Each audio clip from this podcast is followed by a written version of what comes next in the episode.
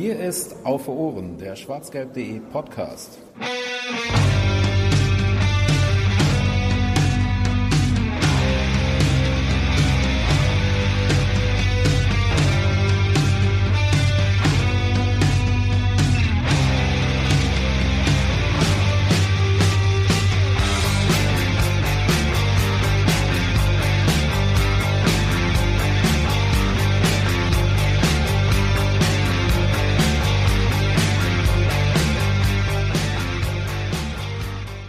Servus, Grüezi und Hallo. Wir sind wieder da, haben uns einen langen Sommerauszeit gegönnt und pünktlich zum ersten Bundesligaspieltag habt ihr jetzt die neue Ausgabe, die 22. Episode von Auf Ohren, Auf Ohren. Ja, das war egal. Äh, ja, wir sind wieder da. Es ist sommerlich warm draußen. Wenn ihr das hört, vielleicht nicht. Ich weiß auch nicht, wann ihr das hört. Ähm, hinter uns liegt ein turbulenter Transfersommer, den es so in der Form beim BVB vielleicht die letzten sechs, sieben, acht Jahre nicht mehr gegeben hat.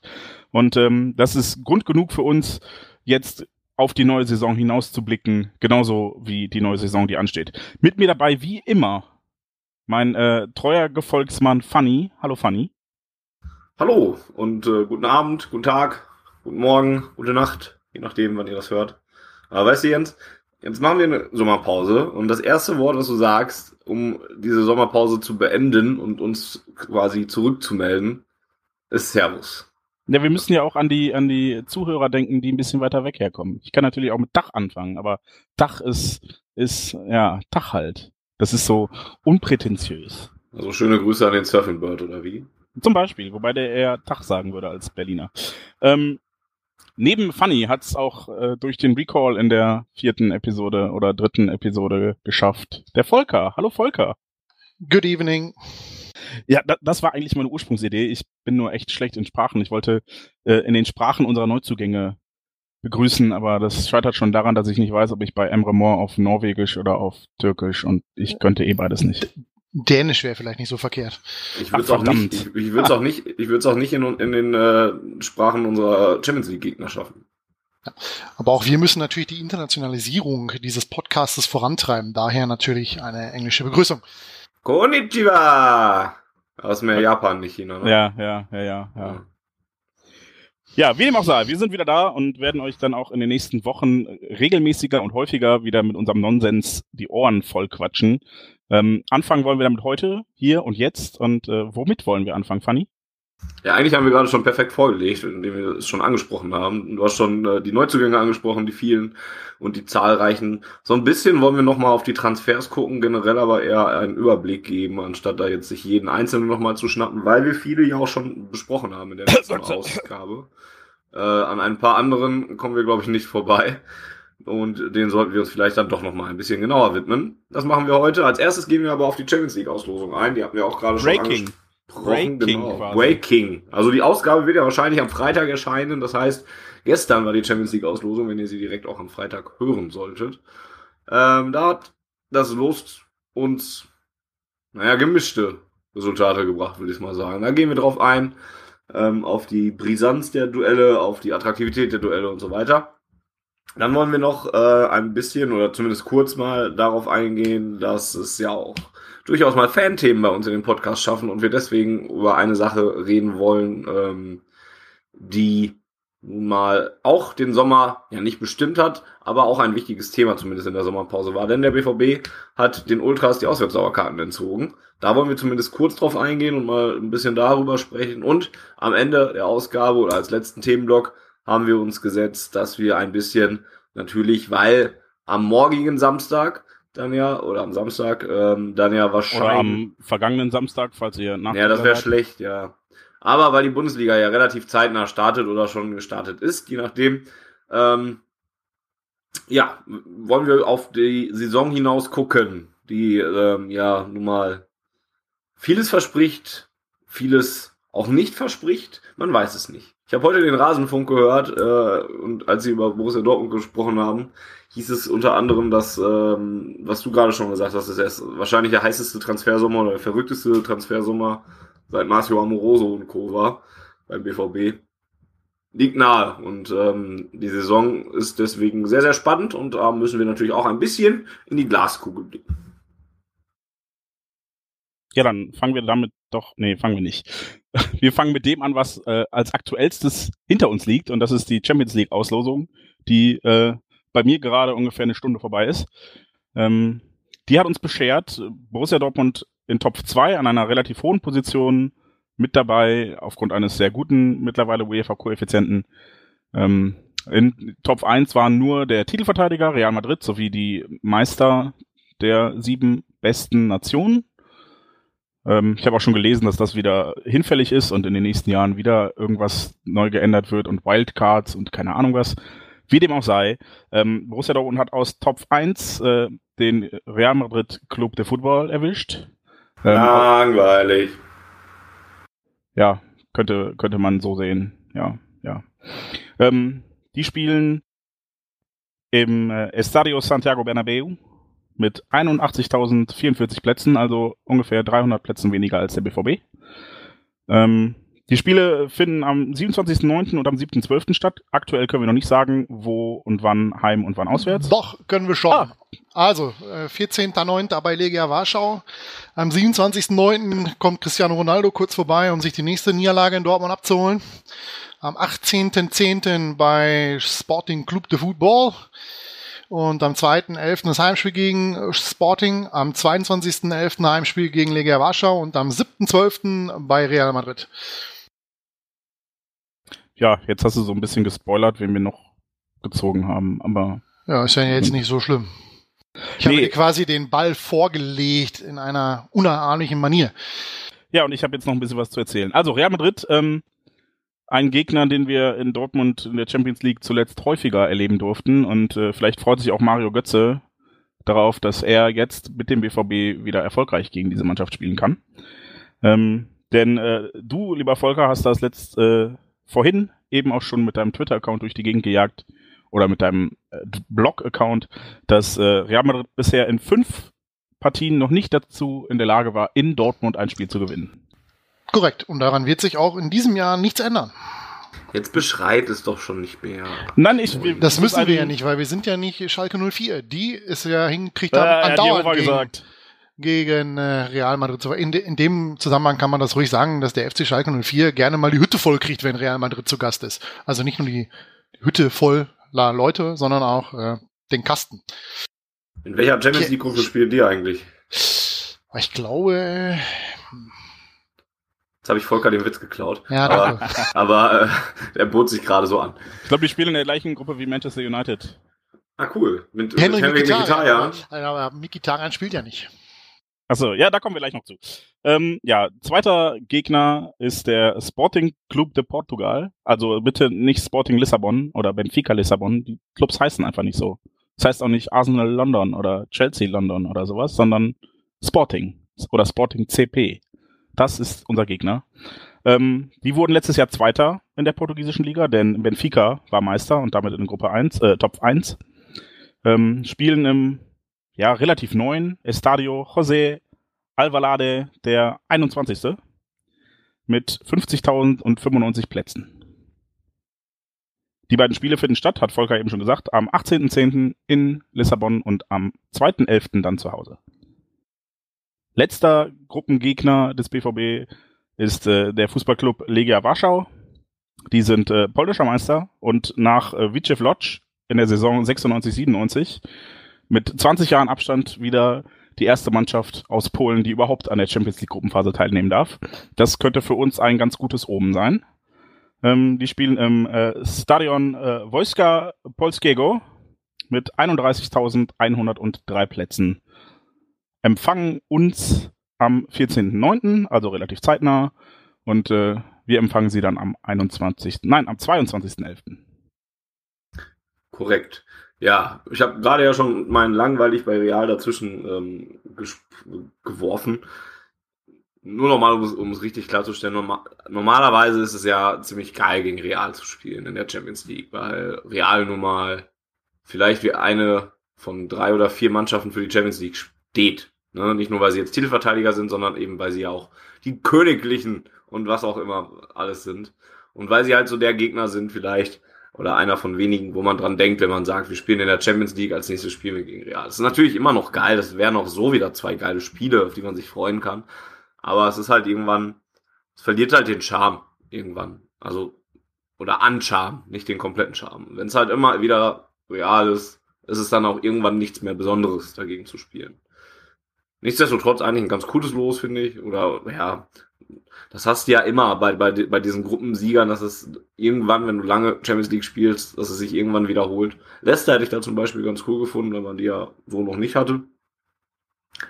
Sporting ist definitiv cool, weil ähm, ohne je da gewesen zu sein, ich auch von so vielen Leuten schon gehört habe, dass Lissabon ähm, als Stadt und Portugal ja generell als Land fantastisch ist einfach. Und das sicherlich eine ganz, ganz tolle Auswärtsfahrt für viele, viele Leute ist, die dahin fahren. Ähm, ja, und Lega Warschau ist halt jetzt vielleicht dadurch ganz cool, äh, dass sie jetzt eben der erste polnische Teilnehmer seit 20 Jahren sind und, und dadurch noch ein bisschen Historizität gewonnen, aber jetzt nichts, wo ich gerne hinfahren würde unbedingt. Äh, sportlich gesehen, aber auf jeden Fall eine Gruppe, wo man sagen muss, ja, da sollte man schon eigentlich ins Achtelfinale einziehen. Oder sieht das irgendwer anders hier in dieser Runde? Nein, mit dem Kader sollte das der Anspruch sein. Auch wenn es natürlich gerade am Anfang der Saison aufgrund der ganzen Verkäufe wahrscheinlich auch mal holprig wird, aber die Qualität muss, müsste einfach reichen, um mit Real Madrid gemeinsam ins Achtelfinale einzuziehen. Ganz witzig finde ich ja äh, bei Vitchev Lodz, dass die als letzter polnischer Verein ausgerechnet gegen den BVB spielten, in dem Jahr, wo der BVB äh, die Champions League gewonnen hat. Das finde ich ja ganz lustig eigentlich. Ähm, ja. Aber ansonsten müsste es eigentlich reichen, wenn er nicht gerade mit zwei Niederlagen startet. Aber da das Heimspiel gegen Real Madrid am zweiten Spieltag ist, wird das mit den zwei Niederlagen am Stück ja nichts. Ey, Leute, Leute, ey.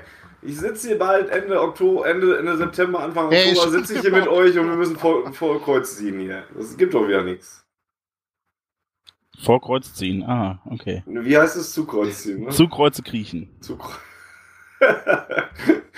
ja. Irgendwann machen wir eine Sonderepisode mit dem tollen Titel Deutsche Sprichwörter lernen mit Funny. Ja, mit die beste von allen.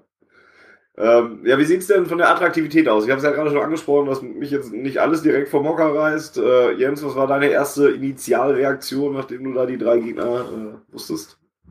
Ähm, meine Initialreaktion war, als ich die Töpfe gesehen habe, dass eigentlich nur Top 4 irgendwie interessant ist. Und die anderen waren halt so Mannschaften, die man irgendwie überall schon mal gesehen hat. Und ja, also da dachte ich, geil, hoffentlich wird es eine coole Mannschaft aus Top 4. Ähm, ich glaube, Celtic stand noch zur Wahl, wäre noch möglich ja, gewesen. Ja. Ähm, ja, so, so, das war eigentlich immer so mein Ding. Und Gott, wer aus Top 1, die waren, fand ich alle langweilig. Ich, mich reizt auch Leicester so gar nicht, weil wir waren jetzt so oft auch in England in den letzten Jahren. Ähm, das tut sich nicht so viel, auch wenn Leicester jetzt mal was anderes ist als Arsenal oder Tottenham. Ähm, da wäre, glaube ich, Benfica noch das für mich interessanteste Los gewesen. Ja, und, und wie gesagt, Top 3, weiß ich gar nicht, wer war da alles drin? Also da, da was hätte ich jetzt. Ja gut, die können wir ja nicht spielen. Ja, da hätte ich jetzt auf irgendwie, weiß nicht, Basel oder, oder Brügge oder sowas hätte ich getippt. Mein, meine initiale ähm, Idee war ja, dass wir die, die Gruppe B bilden mit Benfica, Borussia, Basel und Besiktas. Wurde nichts draus. Und ja, also ich, ich finde Champions League halt traurigerweise und so traurig das wirklich klingt und viele andere Vereine in diesem Land würden mich dafür jetzt zu Recht ohrfeigen, finde ich überwiegend langweilig. Da fand ich die Europa League von den Reisezielen schon interessanter. Aber bin trotzdem natürlich, äh, hoffe ich, dass wir äh, am Ende der Saison in Cardiff spielen und nicht in, wo, wo ist das Europa League Finale dieses Jahr? Das habe ich ja. vergessen. Das weiß ich, wusste ich nur letztes Jahr eigentlich. Ja, genau. Äh, was auf jeden Fall auch dazu Stockholm. kommt bei dieser ganzen Champions League. Stockholm, danke. Na guck. Was bei dieser ganzen Champions League-Sache auch dazu kommt, ist, ähm, und was ich extrem schade finde, ist, wenn man sich so eine Auslosung anguckt da im Fernsehen, nicht nur, dass die ewig viel sabbeln, sondern ähm, auch, dass durch diesen ganzen Modus, den sie da eingebaut haben mit dann gibt es zwei unterschiedliche Blöcke innerhalb eines Landes, weil wir nicht am selben Tag spielen sollen wie die Bayern, weil das wieder nicht genug Geld bringt. Dass die natürlich nicht aus einem Land gegeneinander antreten sollen, ist ja noch nachvollziehbar oder so. Aber man renkt das so sehr ein und es gibt dann, es läuft dann nur noch auf eine Handvoll Vereine hinaus, nach der ersten Runde oder so, oder nach der zweiten, nachdem die zweiten Mannschaften gezogen wurde, nachdem Top 2 verteilt wurde. Dann hat man noch eine Handvoll von Mannschaften, auf die es hinausläuft, wo du sagen kannst, okay, die werden es noch oder die werden es noch. Das Ganze wird halt auch einfach so viel belangloser und uninteressanter, wenn ähm, da eben dann schon die eine Mannschaft wieder wahrscheinlicher ist als die andere und man wieder weiß, ah, jetzt wird es wahrscheinlich Sporting oder jetzt wird es wohl doch Warschau oder wie auch immer. Das ist jetzt keine große Kritik am, am, an der Champions League an sich oder so. Und das wird auch nicht vielen Leuten so gehen, dass, das, dass sie das langweilig finden, aber das ist etwas, was ich heute echt schade fand, im Gegensatz zu einer Auslosung, wo man sagen könnte, da ist jetzt erstmal prinzipiell alles möglich. Und diese Art der Auslosung führt ja auch eben irgendwie ja auch dazu, dass man häufig die gleichen Gegner wiederkriegt. Das finde ich eigentlich insgesamt eher schade.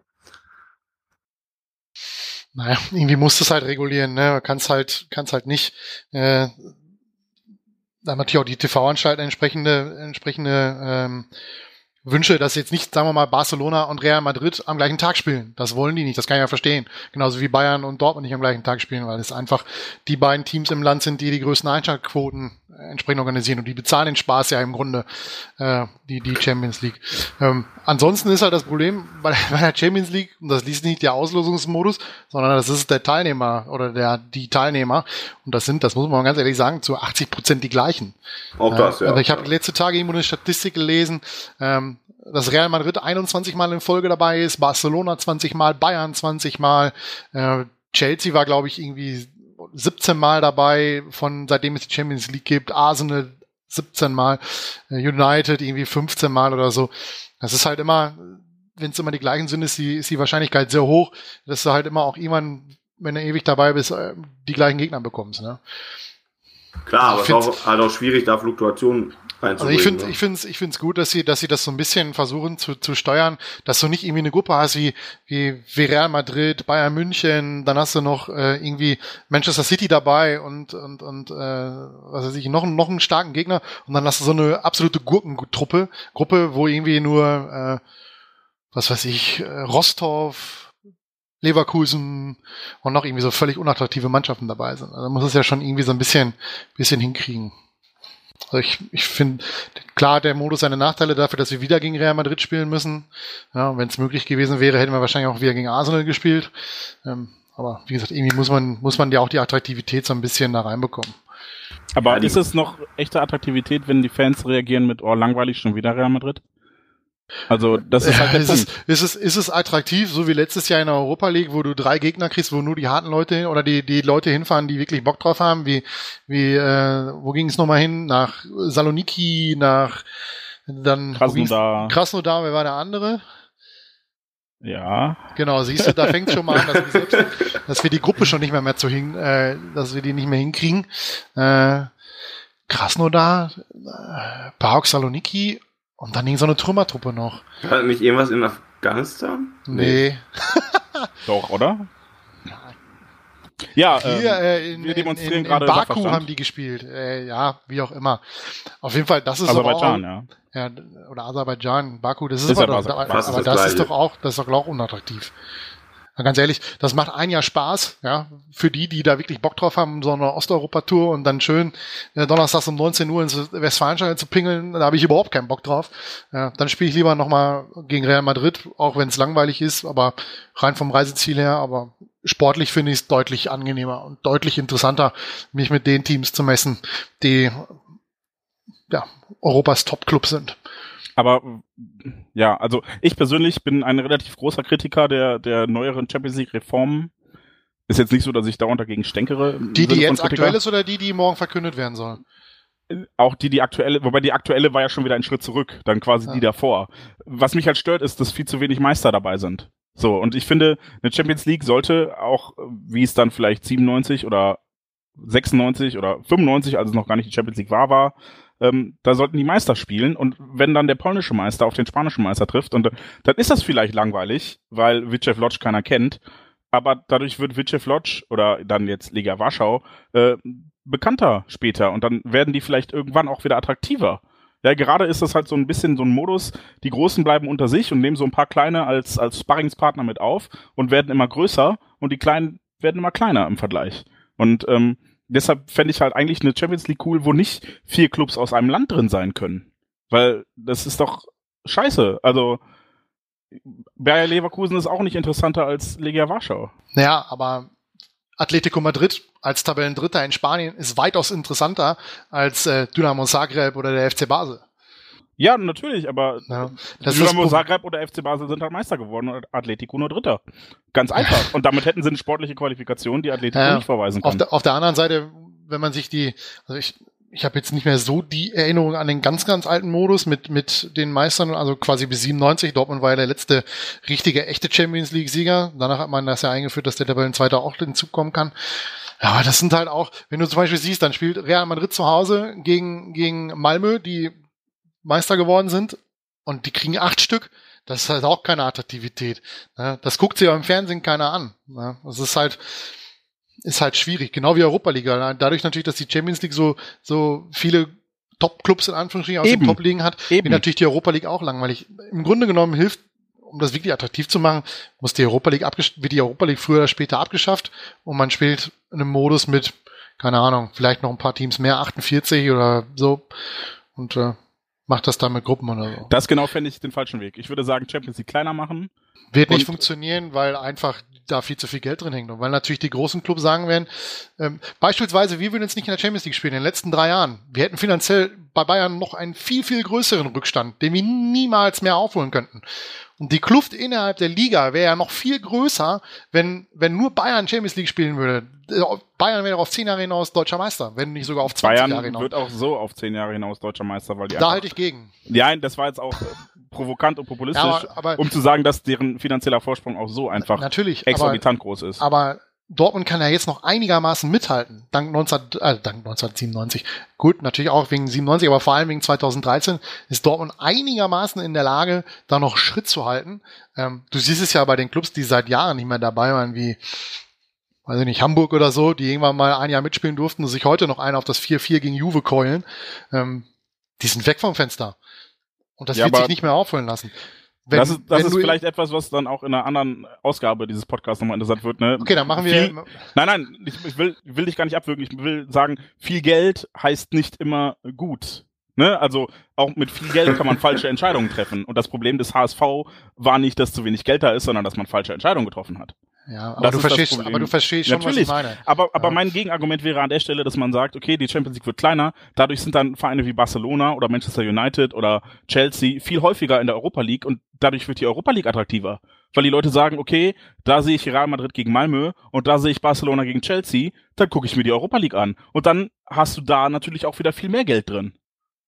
Ja, ja aber, aktuell aber, ja, aber wird das, alles auf die Champions League geschoben nee, und die kleine, nee, aber, kleine nee, Europa League wird nee, nee, nein, nein, nein, nein, nein, nein, nein, das löst doch das Problem nicht. Es ist doch völlig scheißegal, in welcher der beiden Europa Ligen die beiden dann spielen. Wenn es für die Europa League mehr Geld geben würde, wer würde das meiste Geld bekommen? Barcelona oder der zweite aus Deutschland, der zweite aus England. Und was ist mit den Clubs, die jetzt in der Europa League spielen? Die wären raus aus dem Europapokal. Also nee, nee, warum wären die denn raus? Mir ja, geht's ja darum, dass die, ja, auch, die sind doch auch, die qualifizieren sich doch auch sportlich. Nee, wie, wie soll das denn funktionieren? Wie willst ja, du musst du halt nicht nur, sieben Vereine Jens, aus einem Jens, Land. Das nein, das, funkt, ach, das funktioniert doch nicht. Wenn du jetzt sagst, du nimmst nur die, nur die Meister in die Champions League. Nur die ja, Meister. Ja. So. Du musst, wie viel, wie viel Teilnehmer hast du dann? So wie früher. 32 oder wie viel waren es? Ja, sind es ja auch jetzt 32. Aber das kann, hängt ja davon ab, erstens, wie viele Länder du nimmst. Meinetwegen kannst du auch noch Pokalsieger damit zunehmen, weil Champions, das, das sind die, die was gewonnen haben.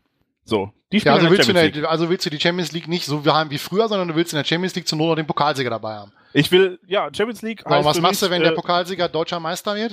Ja, dann, dann hast du ja ein Startplatz weniger.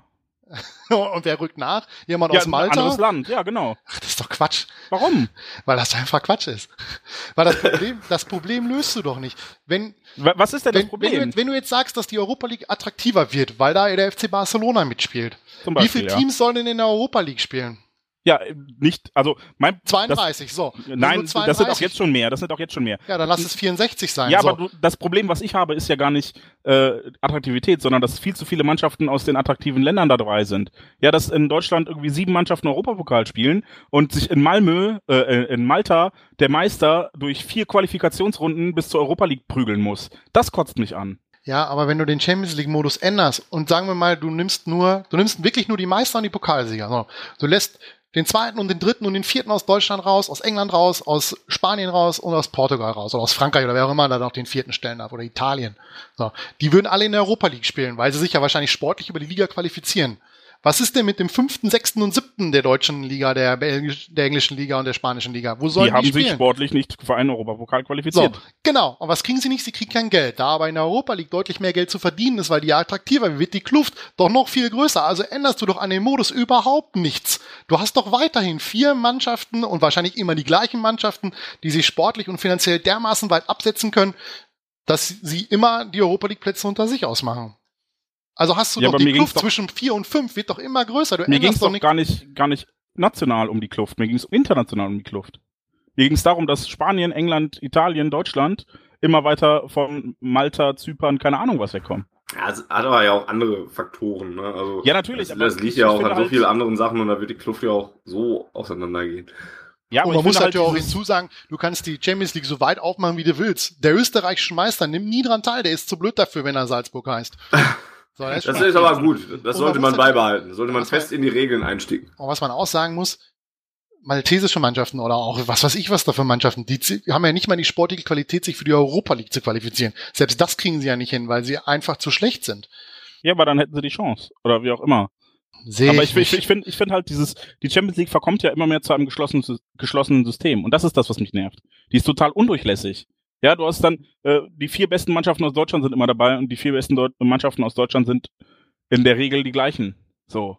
Ne, das ist total undurchlässig. Ja gut, aber du kannst, wie gesagt, du wirst es nicht hinkriegen, das so zu ändern, dass die, dass wirklich die Top vier Nationen sagen, okay, wir melden nur noch eine in der Champions League und drei in der Europa League oder zwei in der Europa League, damit von endlich noch was nachrücken kann.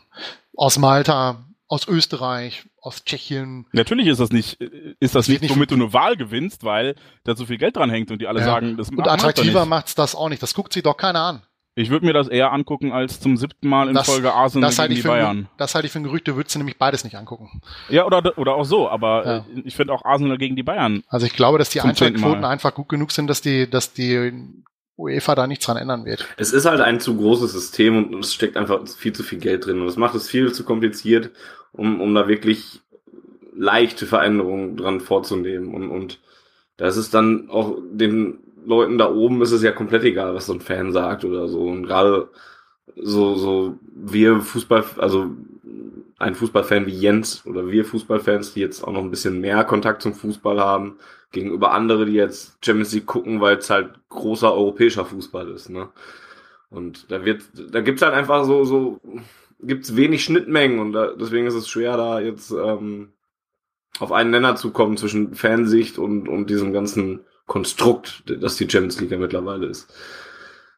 Ich fürchte halt einfach, wir laufen auf eine äh, geschlossene europäische Superliga hin, hin und die dann wirklich auch insofern geschlossen ist, als dass es keine Auf- oder Absteiger gibt, sondern äh, Wildcards, die werden dann vergeben an, keine Ahnung, und wer entscheidet das? Und das finde ich halt alles, das wird alles so äh, willkürlich. Ja, und wenn wir eine Champions League hätten, wo wir sagen, okay, du musst dich sportlich qualifizieren, indem du das, die beste Mannschaft deines Landes bist, oder zumindest einen Titel gewinnst, das heißt von mir aus auch gerne der Europa League-Sieger und der äh, Supercup-Sieger, wobei der ist ja eh qualifiziert, ähm, der Titelverteidiger, ja, dann hast du sinnvolles System und du weißt warum. Und du hast nicht wie es jetzt in äh, Gesprächen ist, eine Wildcard, wo du sagst, hey, ich war schon 17 Mal in den letzten 20 Jahren in der Champions League, jetzt muss ich auch noch dabei sein, obwohl ich Neunter in meiner Liga geworden bin. Das ist halt Bullshit. Da stimme ja. ich dir zu. Die Wildcard ist wirklich Bullshit. Aber ja, bei einem anderen, wenn, wenn, wenn sie sagen, aus den vier großen Nationen sind die ersten vier Mannschaften direkt qualifiziert, da kann ich mit leben, weil das ist bisher immer so. Ja, und der Regelfall, außer, äh, ich müsste schon überlegen, glaub, Gladbach hat's mal verbockt, wir haben es mal vor Jahren verbockt. Mhm. Aber ansonsten würde mir jetzt aus Deutschland gerade keiner einfallen, der die Champions League Qualifikation mal in den Sand gesetzt hat. Ja, das ist halt.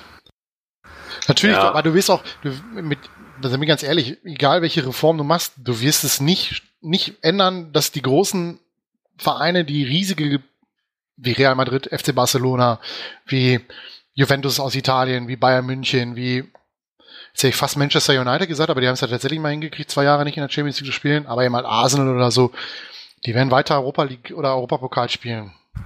und das war ja früher in dem alten Champions League-Modus, war es ja zumindest fast ähnlich. Naja, da waren halt die Meister. Und wenn dann Barcelona Meister wurde, war Barcelona dabei. Und wenn Madrid Meister wurde, war Madrid dabei. Und ja. wenn Valencia Meister wurde, ist Valencia ins Champions League Finale gewonnen und hat gegen die Bayern verloren. So, verstehst du? Es war halt ein ja. bisschen bunter gemischt und du hast halt nicht in äh, vier Jahren fünfmal gegen Real Madrid gespielt. Ich würde mich gerne an dieser Stelle an die Zuschauer, äh, Zuhörer von Auf Ohren wenden und die sagen, es ist nicht schön, dass sich manche Dinge einfach nie ändern. Also 20 Minuten oder wie lange wir jetzt hier in der Ausgabe drin sind, die beiden haben sich wieder an, an eine Köppe, diskutieren Sachen aus, die gar nicht im Programm stehen für die Ausgabe. Ist es nicht schön? Ja. Und ich habe hier seit 20 Minuten schon stehen, dass wir eigentlich gegen FK Kevele noch gespielt haben in der, der, Jen, der in der Europa League. Wir leben hier den Podcast. Echte uns, Emotionen uns, sind das hier. Genau, 90 Minuten, echt hardcore. Wenn wir Echte hier Liebe. nur immer kuscheln würden, dann könnten wir den Podcast ja auch einfach sein lassen. So, habt, habt, habt ihr jetzt aber sinnend trotzdem verstanden, dass wir gegen den FK Keller noch gespielt haben? ja, das interessiert auch heute schon keinen mehr. Ja, ja aber gegen, gegen Kebele standen auch noch Mats Hummels, Ilkay Gündogan und äh, Henrik Mkhitaryan auf dem Platz. Äh. Was für eine Überleitung, oder? Echt? Hat der Ilkay äh, da echt gespielt? Keine Ahnung, aber äh, sie waren im Kader oder Teile dieser Mannschaft und das sind sie jetzt nicht mehr. Aber Kebele ist halt euch so vom Formaten Gegner für den S04, ne? Also es wäre dann Augenhöhe. Wann wird die Euroliga eigentlich ausgelost? Morgen. Können wir mal Heidel anrufen und mal fragen? Naja. das wäre geil eigentlich. Übrigens ist das eine Ausgabe, die ohne Techniker im Moment äh, stattfindet. Wenn ihr das hört, ist es gut.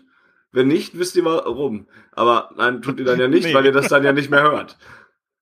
Es ist auf ähm, jeden Fall leider eine Entschuldigung für uns oder eine Ausrede. Genau. vor allem der Grund. Es ist gar nicht Ausrede, sondern der Grund dafür, dass wir heute leider nicht zum Malte schalten können, denn es ist keiner von uns dazu in der Lage, das irgendwie in die Wege zu leiten.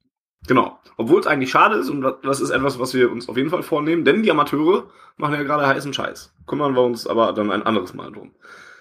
Transfers hast du gerade schon angesprochen, Jens, und bist vor allen Dingen mit den Abgängen nochmal ähm, äh, einhergegangen. Da hat sich ja was getan ja. seit dem letzten Mal, seitdem wir geredet haben. Wer ist denn weggegangen seit dem letzten Mal? Yannick Bandowski. Haha, Spaß. Der spielt jetzt in der zweiten Mannschaft. Ähm, ja, zuerst verlassen Brüller. hat uns. Brüller, oder? Äh, zuerst verlassen hat, hat uns äh, dein Liebling, ich glaube, du solltest den Namen nennen, Ilkay. Ilkay Gündogan. Letztes Mal. Bock, bock, bock.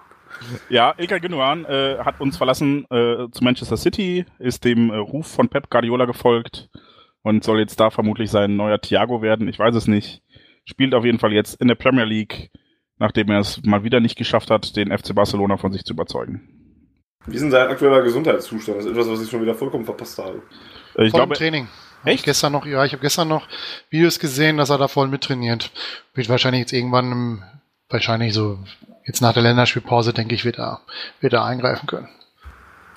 Das wundert mich jetzt so ein bisschen, weil äh, er ja gewechselt ist trotz Verletzung und viele dann gesagt haben, dass die Ablösesumme von 25 bis 27 Millionen Euro ähm, durchaus angemessen ist dafür, dass er verletzt ist und ich damals schon gesagt habe, ja, wenn der gesund wäre, müsste der fast das Doppelte kosten. Also ich kann mir ja jetzt auch noch nur auf das verlassen, was sie bei Sky gestern erzählt haben. Also das ist ja immerhin schon mal Wir haben auf ne? jeden Fall ein, Video gezeigt, wo er trainiert, mit, da ist auch Pep Guardiola mit dabei gewesen und hier dieser Sahne von Gelsenkirchen. Weiß ich nicht. Vielleicht braucht er noch ein bisschen. Aber unsere, unsere Lieblingsquelle, die nie einen Fehler macht, die absolut verlässlich ist, transfermarkt.de, schreibt hier, dass er wohl bis zum 12.09. ausfällt. Das war ja dann quasi direkt nach der, nach der Länderspielpause. Vielleicht darf Yogi ihn ja direkt wieder ein, ins Rennen schicken und ja, das glaube ich nicht. Ähm, darüber hinaus hat uns verlassen unser äh, ehemaliger Kapitän. Hui. Ja, da haben wir natürlich auch in der letzten Ausgabe schon ein bisschen drüber gesprochen und über die Reaktionen, äh, die damit einhergingen. Ähm, ja, da müssen Brauchen wir nicht mehr, mehr, mehr ausführlich nee, nee, nee. Ähm, was sich seitdem aber geändert hat, was sich zwar abzeichnete, aber seitdem Gewissheit ist und ähm, zumindest für den BVB der Rekordtransfer auf der Abgabenseite war, ist äh, Henrik Mkhitaryan, der zu Manchester United gegangen ist. In der letzten Ausgabe haben wir uns noch äh, darüber beklagt, dass er die Elfmeter im Pokalfinale verweigert hat mhm. und jetzt wird er gar keine Elfmeter mehr für den BVB schießen. Ja, und dafür, dass, also so aussehen, dass er für Manchester im Moment viele schießt, tut es auch nicht. Ähm, naja, er ist halt dem Ruf der Premier League gefolgt und ähm, man munkelt oder es wird berichtet, dass er eigentlich nur ähm, ja, Vehikel war für Manchester United, um an äh, Paul Pogba ranzukommen, so dass quasi äh, äh, Mino Raiola, der Berater von Pogba und ähm, Ibrahimovic und eben Henrik Mkhitaryan ähm, gesagt hat, okay, ich äh, verhandle mit euch und ihr kriegt den Zuschlag für Pogba, wenn ihr mir auch noch Mkhitaryan holt. So, und äh, eigentlich war dieser Transfersommer das äh, Raiola-Festspiel für Manchester quasi oder ja, umgekehrt. Wäre es dummes Fußballgeschäft, wenn das so wirklich stimmen sollte. Ne? Das ist ja eigentlich Hanebüchen. Ja, was wir sonst noch sagen sollten, ich glaube, wir haben beim letzten, ich weiß jetzt nicht mehr, was wir letztes Mal schon alles genau gesagt haben. Ich bin einfach riesig enttäuscht von Henrik Mkhitaryan, den ich ganz anders eingeschätzt hatte. Ähm, ja, weit weg sind wir trotzdem immer noch davon, aber hätte ich halt nicht so mit gerechnet. Und im Prinzip, auch was man jetzt noch hört, ähm, dazu ist halt alles etwas, was einfach gar nicht geht und wo, wo ich dann anscheinend auch komplett daneben lag, was, was das angeht. Aber da wurde ich mit meiner Menschenkenntnis, wurde ich sowieso in, die, in diesem Sommer, beziehungsweise Frühsommer, ja, mehrmals Lügen bestraft. Von daher.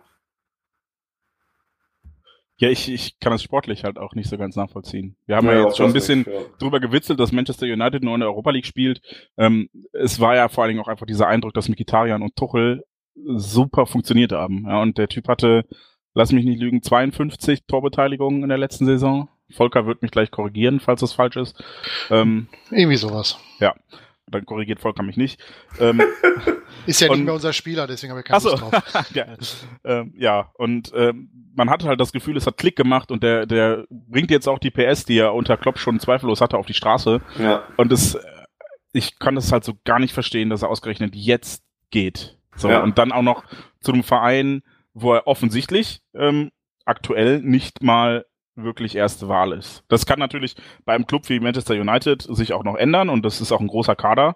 Aber ähm, ja, also ich bin da jetzt nicht so begeistert und überzeugt von und ich kann es halt einfach nicht verstehen. Menschlich äh, hielt ich ihn für cleverer, kann natürlich auch verstehen, wenn dann irgendwie die Premier League der Vater da gespielt hat, keine Ahnung, dass das nochmal was anderes ist, aber äh, ja, ja, ja, ich verstehe es nicht und äh, ja, keine Ahnung. Bin da, also kann das nicht so ganz nachvollziehen. Ja, das Unverständnis überwiegt. Volker, wie blickst du darauf zurück mittlerweile? Wir haben da ja schon ausführlich im letzten Podcast drüber geredet und im Grunde hat sich da auch nicht viel dran geändert an meiner Meinung. Ich bin da bei dir, dass er, dass er da viele, auch mich, negativ überrascht hat, dass er da doch äh, sich zum Vehikel machen lässt. Gut. Da deutet vieles drauf hin. Außerdem weg ist Moritz Leitner. Ja, ich wusste, ich wollte auch zuerst Moritz Leitner sagst. Der, der ist. wo wir gerade bei Unverständnis waren. Ich weiß nicht, wie Moritz Leitner schafft, dass irgendwie immer noch Leute glauben, dass er ein Riesenfußballspieler ist. Lazio Rom hat hallo, Moritz Leitner. Hallo, hallo, hast du mal ein bisschen Respekt? Ja, Moritz Leitner hat eine der größten Szenen des Pokalfinales 2012 eingeladen. Neben dem Platz. Den, ja, das ist ja egal, aber er hat einen bleibenden Eindruck, einen schwenkenden Eindruck hinterlassen, indem er nämlich am Marathonturm in der Fanclub-Fahne steht und ein schönes Bild präsentiert hat. Aber das war ziemlich geil, weil das Marathontor nicht, noch nicht so vollgebaut war mit der Tribüne. Die konnten dann noch hochlaufen. Ja, ja gut, das war allerdings auch einer der schönsten Abende meines Lebens. das ist allerdings richtig, ja. Ähm, ja. Trotzdem hat sie Rom noch, auch, auch noch zwei Millionen Ablösesumme bezahlt. Vielen Dank dafür. Ich verstehe es nicht. Ich, ich, ich würde es ihm ja sogar gönnen. Ich glaube, dass ja. Leitner eigentlich ein ganz cooler Typ ist, ein ganz lässiger Typ und ganz gut drauf ist. Ähm, aber er hat ja, also wer unter, unter Stevens in Stuttgart schon durchfällt, die ja dann äh, ein Jahr später folgerichtig abgestiegen sind, der. Vor allen Dingen ist das, das unter Stevens in Stuttgart. Das ist so ein Satz, wo du Ausrufezeichen extra noch hinter Stevens und Stuttgart machst. Ja. Das ist ja, schon ja, hart. Dann, dann da war ja schon die Kritik an mangelnder Einstellung und das war halt auch immer so ein bisschen das Gefühl, äh, dass ich hatte, jetzt nicht um seine, ich kann seine Trainingsleistung nicht äh, beurteilen, aber es wirkt halt auch auf dem Platz immer so, dass er zwar bemüht ist, aber dann im Zweifel eher lässig und cool aussehen will, als konsequent und, und kämpferisch Fußball zu spielen. Und das hat mir da schon nicht gefallen. Ich fand ihn zu Beginn ziemlich cool, ähm, als er hier aufschlug, weil er da auch noch ein, zwei coole Sachen gemacht hat, aber dann, dann stagnierte er einfach und ging nicht weiter. Und äh, damals hatten wir noch Leo Bittenkurt in der Mannschaft und ich hätte damals schon lieber äh, Bittenkurt behalten und Leitner abgegeben, als umgekehrt. Aber es kam halt anders. Faszinierend an der ganzen Tatsache ist für mich, dass er immer noch erst 23 Jahre alt ist. das ist in der Tat krass. Aber da, da werden wir gleich bei einem anderen Neuzugang auch nochmal denken, so was, erst? Ja, durchaus möglich. Ähm, ja, und dann gibt's noch den letzten Abgang, der jetzt aktuell äh, feststeht und offiziell ist. Ähm, auch das hat sich ab, ab, abgezeichnet. Wir haben auch da zumindest drüber gesprochen, haben es nicht kommen sehen, dass es ihn dahin verschlägt, aber Jakub Laschikowski hat auch einen neuen Verein gefunden. Hätte sich einen schöneren Verein suchen können, ähm, wo, wo es mir leichter fällt, gute Leistungen da gut zu finden. Denn er ist zum VfL Wolfsburg gegangen, hat auch nochmal 5 Millionen eingebracht. Ich wünsche ihm alles Beste dieser Welt, weil er ein riesen Sympathieträger ist und, und einfach auch viel Erfolg verdient hat. Ähm, ja, ich hoffe, dass er ist jetzt schwierig. Ich wünsche Jakub Blaschikowski viel Erfolg, dem VfL Wolfsburg aber nicht. Geht das irgendwie? Kann man das Natürlich. Natürlich. Ja, ne? kann Torschützenkönig werden, aber Wolfsburg, Wolfsburg steigt, Wolfsburg steigt Das klingt ja fast schon wie damals Bochum und Christiansen oder so. ja, schade. Aber es war absehbar. Ähm, ich kann es auch, also ja, er, er passt halt einfach nicht zum Tuchel-Fußball und, und dem System anscheinend und das, was er sich vorstellt, das kann ich auch in gewisser Weise verstehen. Ähm, ja, es ist wieder so ein bisschen Fußballromantik und, und irgendwas von damals, was man ungern ziehen lässt. Aber ich glaube, es ist in der Tat dieses von damals. Ne? Ja, es ist dieses Nostalgie-Gefühl halt einfach. Ne? Aber man muss sich auch immer in Erinnerung rufen, dass auch Jürgen Klopp um, umsortiert hat. Ne? Und auch da ist Alex freigegangen. Auch da wurde DD, DD. abgelöst und sowas alles. Ne? Das, auch da musstest du solche Opfer bringen, sag ich mal, in Anführungszeichen. Wobei DD halt auch altersbedingt abgelöst wurde und nicht, äh, ja, einfach sportlich bedingt. Ne? Also ja, bei DD war halt, der war, war schwer verletzt und wurde, wurde von einem jungen, wirklich jungen, blutjungen Marcel Schmelzer damals äh, ersetzt und ist danach nicht irgendwo noch hingegangen, sondern hat gesagt, alles klar, Leute, ich hänge die Schuhe hier an Nagel, spiele noch irgendwo zu Hause in Brasilien oder in der Türkei als Spielertrainer weiter, klar, aber nichts Ernstzunehmendes. Und äh, was ich halt bei sowas immer schlimm finde, ist, wenn wir gegen den Spieler spielen können. Ja, und das ist das, was mich stört. Wenn, wenn jetzt Kuba äh, irgendwo hingegangen wäre, gerne auch was Erfolgreiches, ja. Also jetzt muss jetzt nicht mal irgendwie Wiederum, es hätte gerne auch noch erfolgreicher sein können. Denn Kuba kann ja Fußball spielen. Ähm, wäre das voll okay gewesen, aber ihn in einem anderen Trikot sehen zu müssen gegen uns, das ist das, was ich dann immer scheiße finde. Gibt ja, Spieler, da ist mir das total schon. egal. Und es gibt ja. Spieler, da denke ich, boah, die will ich einfach nicht in einem anderen Trikot sehen, vor allen Dingen nicht gegen uns. Ja, Ivan Perisic ist, ist, zum Beispiel für mich mehr Wolfsburger als er je Dortmunder war. Aber der war ja auch nicht ganz auch noch ein Jahr hier gespielt. Ja. Ne?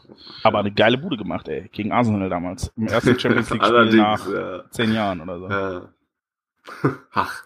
Aber auch Chiro, Chiro Immobile hat eine geile Bude gegen Arsenal gemacht. Und der ist jetzt Wer? auch, der ist jetzt auch, der ist jetzt auch zu fett und spielt mit Moritz Leitner in einem Team.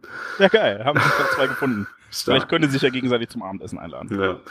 Ja, und dann, das sind die Spieler, die jetzt offiziell feststehen. Ähm, und wenn man dann in den Kader guckt, gibt's aber immer noch genug Leute, wo man sagen würde, hm, der geht wahrscheinlich auch noch. Ähm, Hier dieser Mitarbeiter von der Signal Iduna, der Park.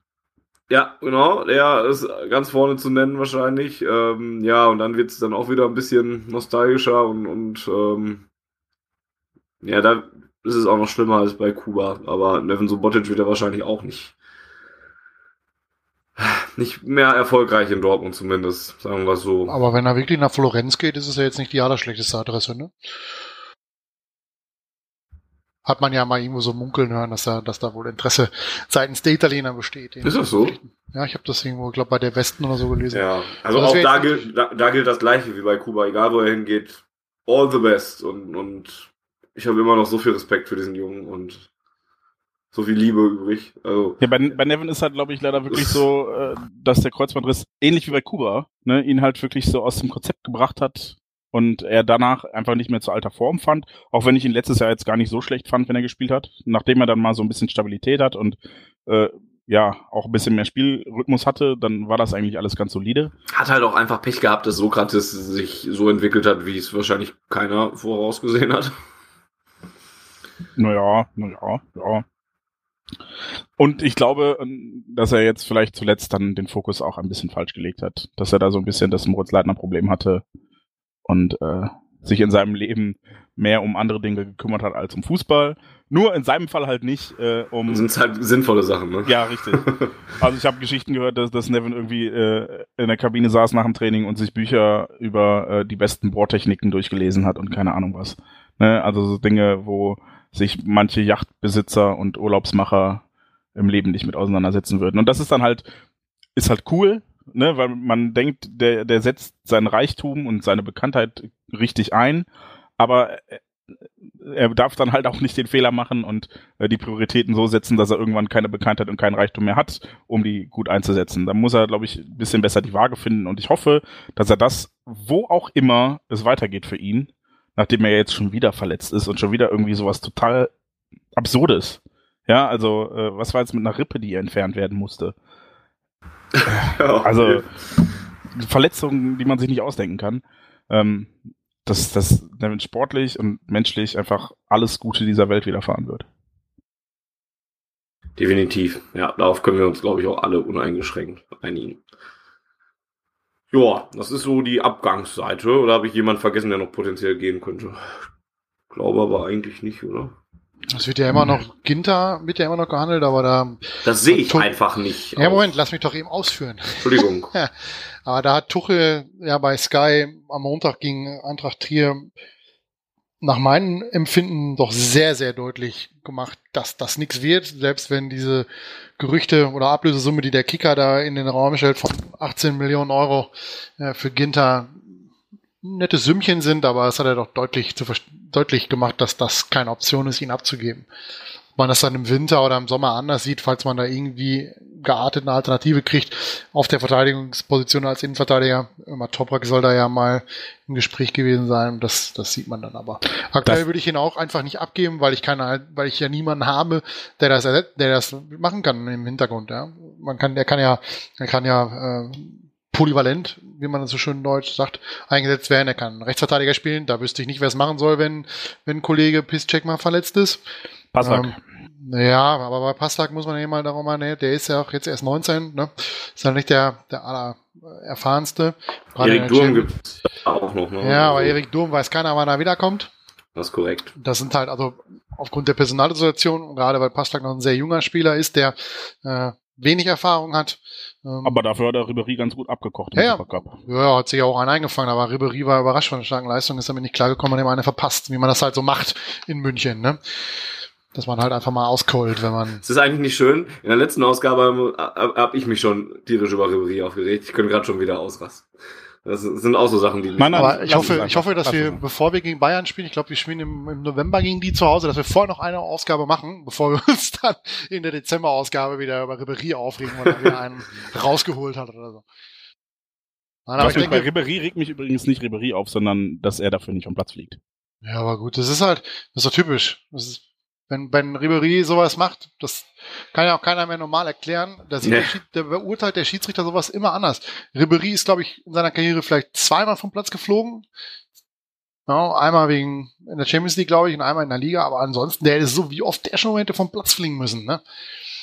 Franz Beckenbauer hat ja mal über einen gewissen äh, Kevin Prinz Boateng gesagt, der wäre nicht Rezio, Rezi Dingsbums, ja? Resozialisierbar. Danke. Das ist äh, Ribery scheinbar auch nicht. Der alte ja. Prügelknabe. Der hat ja noch einige andere Sachen auch im Kerbholz. Können wir kurz aufhören, über Frank Gebrit zu reden, dass wir jetzt immer noch ein BVB-Podcast ein, eine, eine weitere Möglichkeit oder die, die, ein kleines Gerücht, was unter der Woche aufgekommen ist, ist eine ich. Ich wollte übrigens noch über Ginter sprechen. Entschuldigung. Ja, mach das.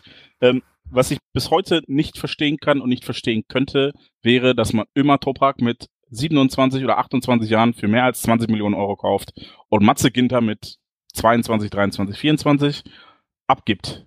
So, das nie im Leben. Das geht nicht in meinen Kopf hinein.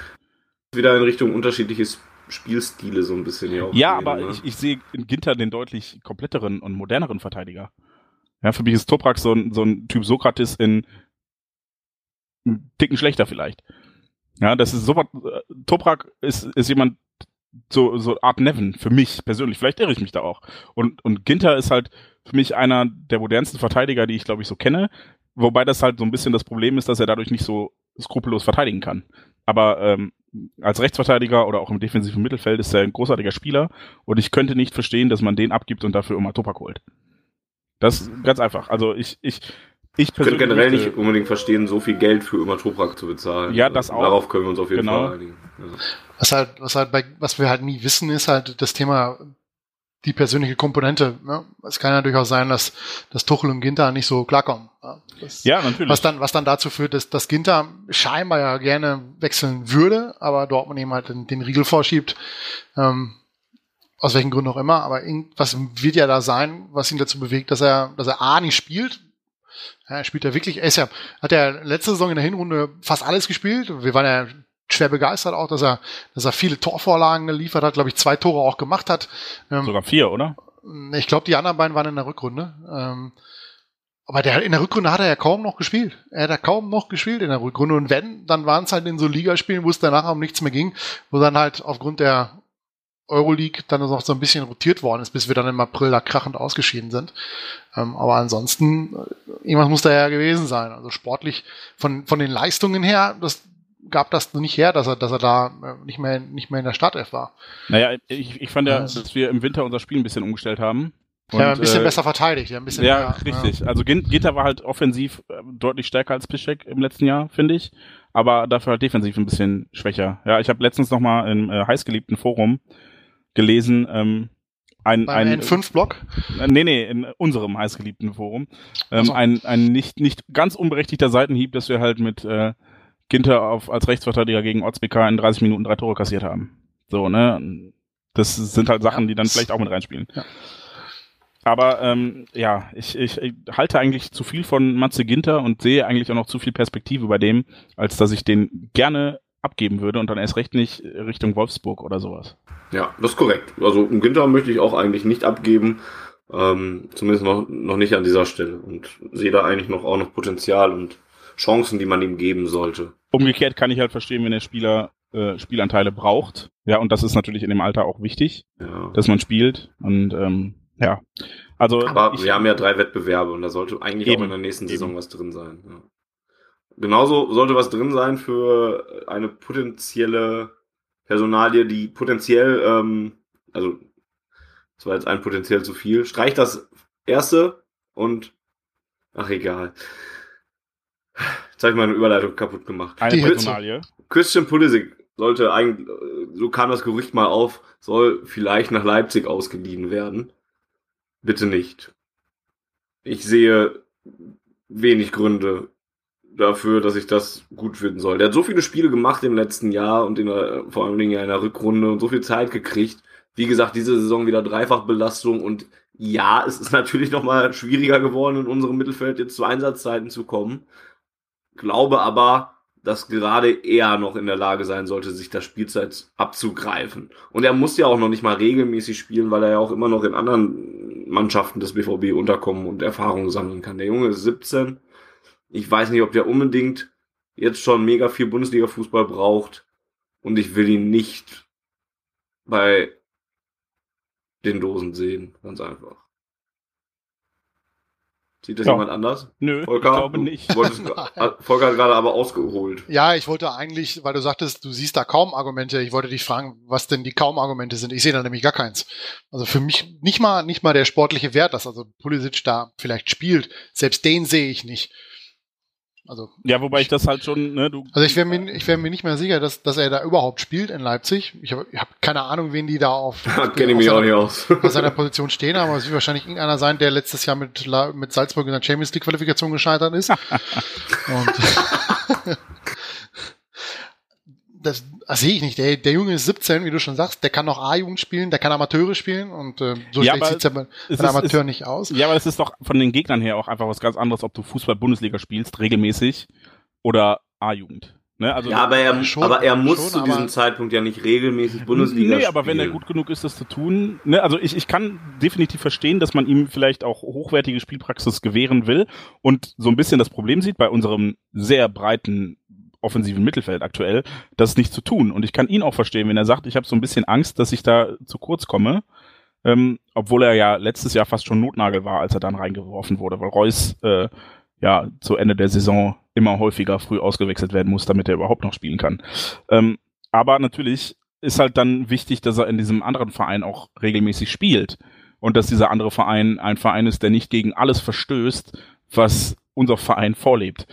Um nochmal kurz einen kleinen Seitenhieb Richtung Leipzig und Salzburg und New York und keine Ahnung, wo die noch überall irgendwelche Franchise-Unternehmen haben. Weil es gerade so passt. Ähm, wir hatten es auf Twitter schon mal angekündigt, dass wir noch zwei, Aus zwei Ausgaben auf Ohren bis zum zweiten Spieltag ähm, raushauen werden. Das hier ist die erste davon.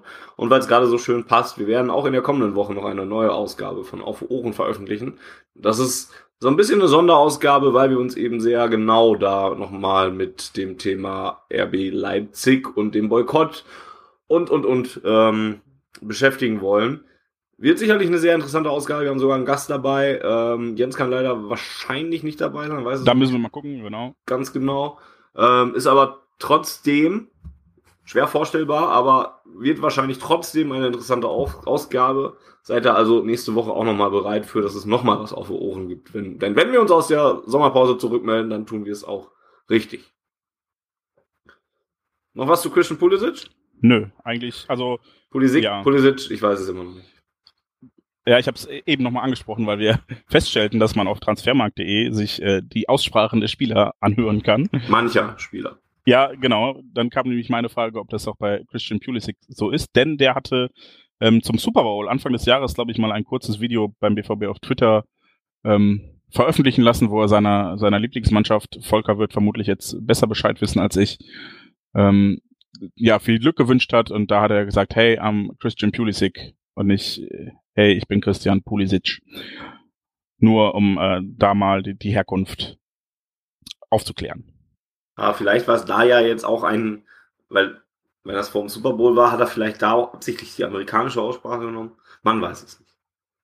Man weiß auf, es nicht. Auf jeden Fall, um noch kurz was dazu zu sagen, ähm, weil man ja sagt, er müsste Spielpraxis haben, ich persönlich bin der Meinung, wenn Christian, Christian Pulisic, oder wie auch immer er sich gerne ausgesprochen fühlen möchte. Der Christian. Äh, der, der, der Christian. Wenn er die Qualität hat, die er angedeutet hat, dann sehe ich ihn durchaus in der Lage, sich auf der Position so durchzusetzen, dass er auch hier ordentlich Spielzeiten bekommt. Ich dass er in die dass, Rotation reinkommt. Auf ja, jeden genau. Fall, ich sehe ja. ich sehe noch nicht, dass, dass ein, ein, ein Dembele oder dass auch ein, ein, ein Shinji Kagawa, der, der, der gut gespielt hat gegen Trier, der auch gegen Bayern München ich hoffe, er hat da gespielt.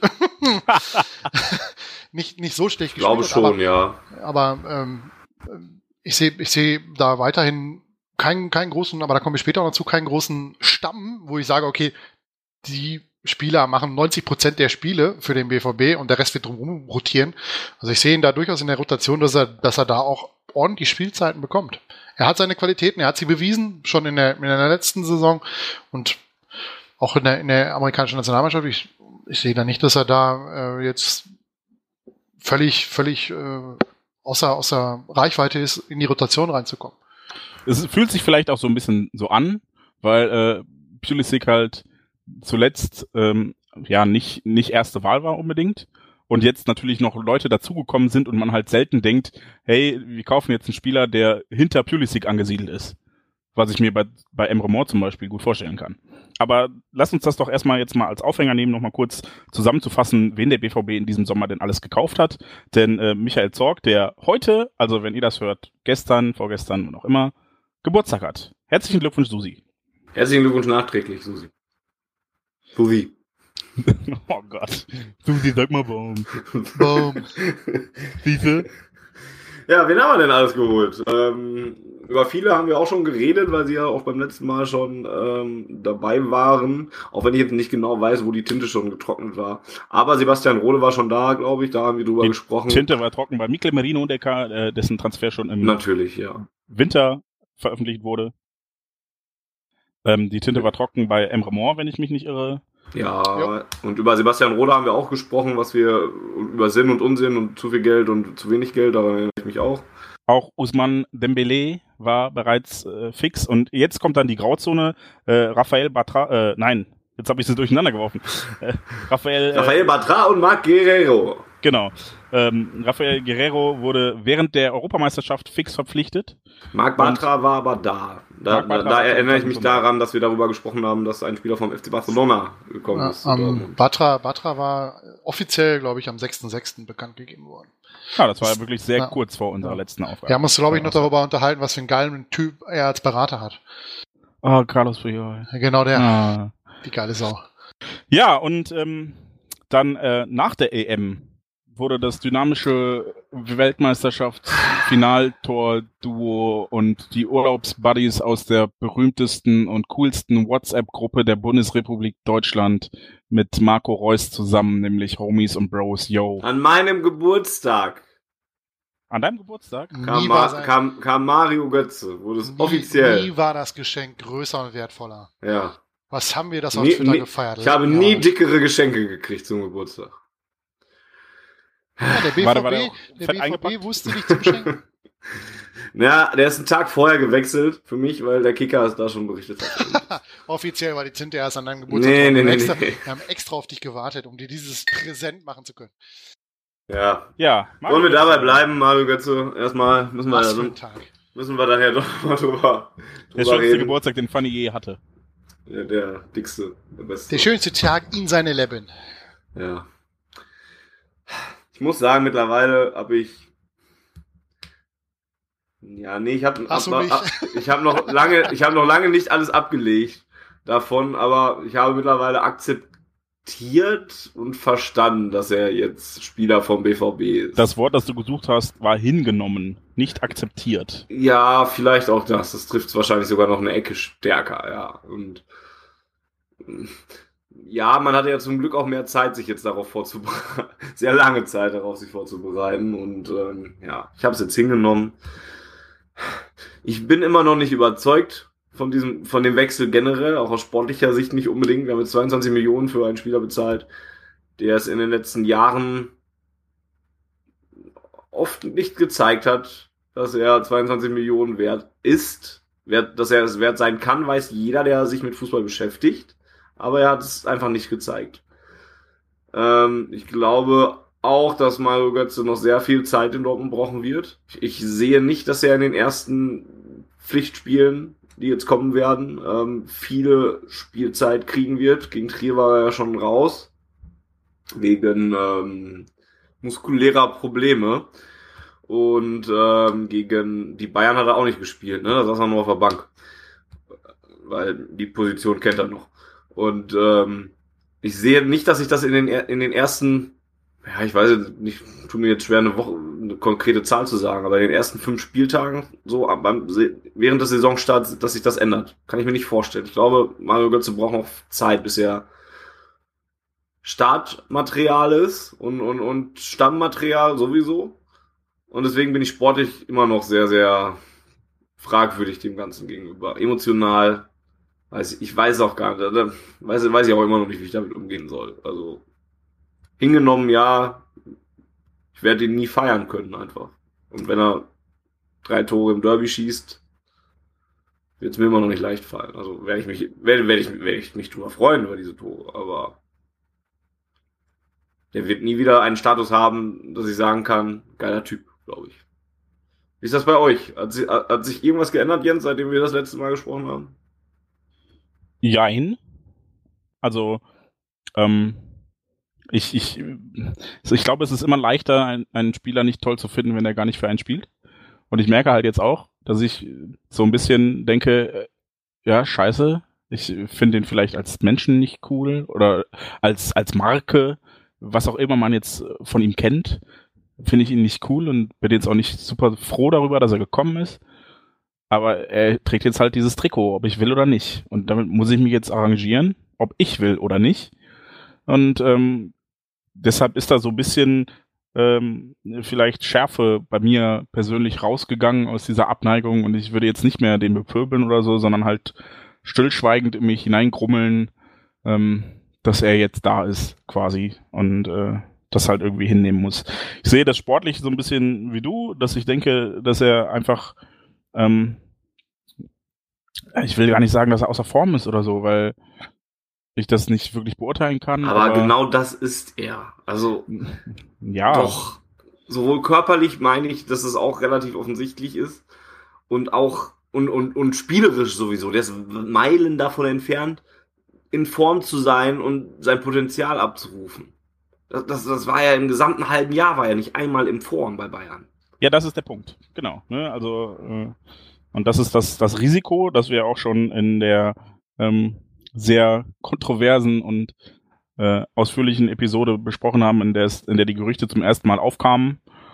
Ähm, ja, ich, ich sehe das wie du. Der wird Zeit brauchen und ich glaube, es wird schwierig oder sagen wir anders. Ich, ich glaube gar nicht, dass es so schwierig wird, sondern ich fürchte fast schon, dass man es ihm äh, vom Großteil der Fans leichter macht, als mir persönlich das sogar lieb wäre. Ähm, wenn ich mir Facebook-Kommentare und sonstiges angucke, da, das sind halt Leute, die, die würden alles verzeihen, habe ich das Gefühl. Wobei Facebook-Kommentare ja. zum Glück nicht repräsentativ für äh, Stadien sind. Nee, nee, das ist richtig, aber halt äh, schon repräsentativer vielleicht als die Stadien an sich. Also ich bin großer Verfechter davon zu sagen, pass auf, ne, nur weil bei Facebook irgendwelche Ingas, Ingos und Anjas und Tanjas sagen, oh, der hat doch aber das WM-Tor geschossen. Man muss auch mal verzeihen können. Habt ihr nie Fehler gemacht in eurem Leben? Natürlich habe ich Fehler gemacht.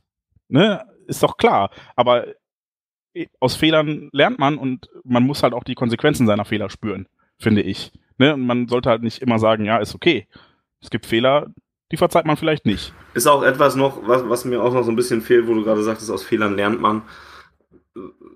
Bei Mario Götze, ich nehme es ihm einfach alles nicht ab. Also, und da, da, da ist mir auch zu wenig bisher gekommen. Also es kam das Unvermeidbare, was kommen musste ja auch im Prinzip, dass er sagt, ja, diese Entscheidung würde ich jetzt nicht wieder treffen und alles. Aber es ist für mich noch nicht glaubwürdig gewesen. Das war das, was er sagen musste oder schreiben musste, wie auch immer. Und ja, in einem, in einem Interview bei BVB Total konnte man es, aber auch da, da hätte, auch da war es für mich nicht so überzeugend, dass, dass ich sagen kann, okay, der hat wirklich daraus gelernt und, und der, der, der ist jetzt ein anderer Mensch, schon gar nicht. Und das ist mir auch irgendwie zu wenig, hätte ich mir mehr gewünscht, auch wenn ich mir gedacht hätte, dass das nicht kommt. Ich glaube, man, man packt ihn da jetzt auch so ein bisschen in Watte, weil man ihn vielleicht nicht ähm, den Leuten so als verlorener Sohn und sowas präsentieren will. Und ich glaube, dass das auch etwas wäre, das noch schlechter ankommen würde. Deshalb übt man sich da ein bisschen in Zurückhaltung. Aber natürlich ist Mario Götze ein Name, der so oder so für Bass sorgt quasi, also für ja Gesprächsstoff. Man merkt das auch daran, dass jetzt in sämtlichen Fernsehübertragungen, wenn er nicht spielt, sofort immer auf Götze angesprochen wird. Ja, warum spielt er denn nicht? Und so wie Thomas Tuchel ihn schon verteidigen muss, fange selbst ich irgendwann an, Götze zu verteidigen. Weil die Medien halt einfach so drauf rumhacken und so drauf erpicht sind, da irgendwie eine Story draus zu machen und eine Schlagzeile und oh, Götze ist jetzt zurückgekommen, aber spielt auch da nicht. Leute, der Typ ist außer Form, der Typ ist äh, vielleicht auch vom Kopf gar nicht gar nicht so weit, dass er jetzt helfen kann. Der muss vielleicht sich erstmal so ein bisschen lösen und befreien und vielleicht ärgert ihn das auch noch und tut ihm weh, dass er da nicht sich durchsetzen konnte. Das ist ja auch eine persönliche Niederlage, die er da eingesteckt hat. Ja, der ist ja nicht zu den Bayern gegangen, um äh, am Ende wieder zurückgekrochen zu kommen, sondern er ist ja hingegangen, um die Welt zu erobern. Und das hat er nicht geschafft. Und das wird er verarbeiten müssen. Und natürlich, ja, dauert das vielleicht auch seine Zeit. Und das ist halt, ja, ich, mein größtes Problem bei dem Götze-Transfer ist ja fast schon, dass ich äh, durch Mikitarian Götze gar nicht mehr so schlimm fand zeitweise. Ja? Dass ich gedacht habe, boah, Mikitarian, ey, ich hätte das nicht von dir gedacht, du Blödmann, ne? Ja gut, dann halt Götze. so, und ja, ich bin, ich bin da echt in, in so hin und her gerissen, weil ich halt einerseits denke, ich fand das doof damals und äh, ich fand es halt auch insofern besonders verräterisch quasi, weil wir halt gerade echt drauf und dran waren, die Bayern so ein bisschen längerfristiger zu ärgern und er dann halt äh, die Waage zur anderen Seite hat kippen lassen. Buchstäblich. Ja, Fanny, das war ein Fettwitz. ähm, und ja, deshalb bin ich, dann will ich selber, ich will vielleicht auch einfach konsequent sein und ihn nicht einfach wieder aufnehmen und nicht sagen, boah, geil, dass du wieder da bist, weil mich das damals so geärgert hat. Ähm, aber ja, andererseits will ich halt auch, dass mein Fußballverein und, und die große Liebe meines Lebens erfolgreich im Fußball spielt und ähm, ja, da, da ja, bin ich jetzt, ist das jetzt dieser innerer Zwiespalt, den Götze in mir auslöst, dass ich sage, den Typen finde ich nicht so cool und ich bin jetzt vielleicht auch nicht damit einverstanden, wie er sich verhalten hat. Ich würde ihm aber eine Chance geben, nur dann muss halt mehr kommen, so wie du das gerade sagtest, als äh, billige Phrasen. Und vielleicht bietet sich für uns ja sogar hier irgendwann mal die Möglichkeit, keine Ahnung, ähm, da mal etwas tiefergreifende Fragen zu stellen, als das bei BVB total passieren würde. Zum Glück haben wir auch noch die Stimme der Vernunft und, und äh, der Rationalität. Äh, der hat schon lange nichts mehr gesagt. Volker. Ja, ich habe ich hab mir, das, ich hab mir das schön angehört und äh, musste da, äh, als, als es um Facebook-Kommentare ging, das äh, geht ja in beide Richtungen. Ne? Also es gibt ja auch die Leute, die, die, nachdem dann klar war, dass Götze im Pokalspiel nicht mitspielt, dann gleich gesagt haben, ah, im, gegen Halle, da spielt er bestimmt, das ist eine reine Farce, wenn sie erzählen, er wäre nur verletzt und dann kann er plötzlich einen Tag später wieder kicken. Das konnte er ja scheinbar nicht, weil er ja nicht mitgefahren ist nach, nach Halle. Also scheint er ja wirklich da so ein bisschen muskulös. Redest du von Funny? Ich wollte gerade sagen, so ein bisschen gehörte ich da allerdings auch genau, zu und da stehe ich allerdings auch zu, also auch wenn er in Halle nicht gespielt hat. Da du nicht alleine mit dieser Meinung gewesen bist, habe ich das nicht nur auf dich gemünzt und habe dich persönlich genannt. Darfst du ruhig. Ja, nee, das ist nicht mein Stil, wenn das dazu machen. Aber wenn du dich selber ins Spiel bringst, ist ja alles in Ordnung. Der Volker ähm, hat dir den Schuh jetzt hingestellt und genau, du anziehst, bist voll ist selber Genau, du hast ihn dir selber angezogen. Ähm, was mir halt so ein bisschen an der ganzen Geschichte auch, auch wenn du sagst, er ändert, hat sich nicht geändert oder er hat es noch nicht gezeigt. Der Junge ist, wann hat er angefangen? Ich glaube, am 3. August hat er bei uns angefangen. Oder am 1. Ich weiß nicht, also auf jeden Fall den ersten Montag im August. Das ist drei Wochen her. Ja, also man hätte jetzt, im Grunde ist es ja scheißegal, was er macht. Wenn er jetzt viele Interviews gegeben hätte, er hätte ihm jeden Interview gesagt, das war ein Fehler zum FC Bayern München zu gehen und ich möchte mich hier wieder, äh, wieder äh, in Form bringen und entsprechend meine Leistung abrufen, die ich abrufen konnte, bevor ich zum FC Bayern gewechselt bin. Dann hätten die Leute doch alle gesagt, ja, der Gott, alle zwei Tage muss er ein Interview geben, der geht mir um den Sack. So, jetzt sagt da gar nichts, außer in dem BVB-Dingens da, in dem, und in der Pressemitteilung, das ist dann zu wenig. Da, das zeigt dann nicht, dass er sich geändert hat in drei Wochen. Ja, ja aber da geht's mir, aber da geht's mir nicht um die Quantität, sondern um die Qualität. Also ich hätte, ja, mir, hätte, hätte, mir gewünscht, dass es einfach, dass es glaubwürdiger ist und nicht nur ja, aber genau, Phrasen. genau das ist ja das Problem was du vielleicht als glaubwürdig empfindest, empfinden alle andere oder andere schon wieder als Heuchelei. Sagt der Mutter, das nehme ich ihm nie ab. Wenn er mir jetzt erzählt, das war ein absoluter Fehler zum FC Bayern München zu gehen und es tut mir leid, dass ich, äh, dass ich richtig Scheiße gebaut habe. Ich weiß nicht, was soll er denn sonst sagen? Ne? Ähm, das hätten andere dann wieder anders aufgefasst. Also ja klar, gerade ein schmaler Grad. Genau, ja. gerade in, im, im, Fußball, wo es extrem emotional ist, wo man sich auch stundenlang darüber unterhalten kann, ob 2,50 Euro für ein Wasser bei 30 Grad Außentemperatur im Fußballstadion genug ist oder zu, zu teuer oder zu äh, oder angemessen ist. Ja, ähm, da wird so wird ja jedes Wort auf die Goldwaage gelegt und äh, da gibt's ja dann so Kandidaten, die die wirklich auf Knopfdruck wie ein HB-Männchen abgehen, wenn irgendwas kommt, was ihnen nicht passt. Und das, äh, das als Fußballverein bist du halt immer auch ein bisschen in dem Zielspalt. Ich persönlich finde, man hat das bisher ganz gut geregelt. Man hat ihn aus der Öffentlichkeit so gut wie rausgenommen. Ich wüsste nicht, dass er schon mal irgendwo ein Interview gegeben hat, auch, auch nach den Testspielen. Wüsste ich jetzt nicht, die, die er gespielt hat da in, in, in Bad Ragaz, dass er da ein Interview gegeben hat. Ich finde das in Ordnung, dass man ihn jetzt ein, ein bisschen rausnehmen muss aus der Öffentlichkeit erstmal, äh, genau wie man es in anderen Fällen mit anderen Spielern gemacht hat. Ähm, ich sage nur Führerscheinaffäre von Marco Reus, solche Geschichten, dass man halt sich hinter dem Spieler stellt, versucht ihn zu schützen als, als Verein, so gut es geht und ähm, dann eben halt hofft, dass es, dass es sich immer wieder beruhigt und man sich dann wieder auf Fußball konzentrieren kann. Dortmund hat ja gewisse Erfahrungen mit, mit solchen Leuten, dass er sich dann, die nicht öffentlich demontieren, sondern sich halt dahinter stellen, ihn verteidigen, auch wenn es bisweilen dann natürlich schwierig wird, etwas zu verteidigen wie Autofahren ohne Fahrerlaubnis oder in die Lobby jetzt pinkeln. Nicht mehr, ne? Jetzt, ja, jetzt hat er nicht einen Führerschein. Ich hoffe, äh, er macht nicht das, was Ober gerne macht, nämlich zu schnell fahren. Hat er, hat er dann jetzt auch seine, seine, seine Prüfungsangst abgelegt? Ja, jetzt einen Führerschein. Ja, jetzt kann er endlich Elfmeter schießen im Pokalfinale, wa? Das, das hat er ja getan. Elfmeter ist für ihn kein Problem, aber sonst ist er ja immer ja. abgetaucht. Nein, aber ganz taucht, grundsätzlich, taucht er jetzt nicht mehr ab. Geil. Ganz grundsätzlich, um das abzuschließen, die Causa Götze. Ich bin bei euch, wenn ihr sagt, er braucht Zeit und er wird nicht von Anfang an zur, zur Stammelf gehören. Da bin ich voll bei euch. Ich denke auch, er wird mindestens mal so lange brauchen wie, wie Marco Reus, um, der nach seiner Verletzung dann zurückkommt, bis der wieder in Form ist. Ich denke, das wird gleich lang dauern. Ähm, auf der, da bin ich bei euch. Auf der anderen Seite, lasst ihm die Zeit, sich auch menschlich zu ändern. Du änderst dich nicht von heute auf morgen menschlich so, dass es, dass er, dass er hier äh, auch bei den Kritikern, sagen wir mal, äh, geduldet ist, sage ich jetzt mal so. Ja, das, das, das dauert halt. Und äh, ich denke, er ist da auf einem guten Weg. scheint ja gerade bei den Social Media Bereich da äh, ein bisschen runtergefahren zu haben. Äh, es mag jetzt aus eigenem Antrieb kommen, es mag aber auch dadurch sein, dass, dass der BVB da vielleicht ein bisschen ihm da eingeredet hat und gesagt, pass mal auf, da machen wir jetzt nicht hier so, achte mal ein bisschen drauf, oder er ist selber drauf gekommen. Ne?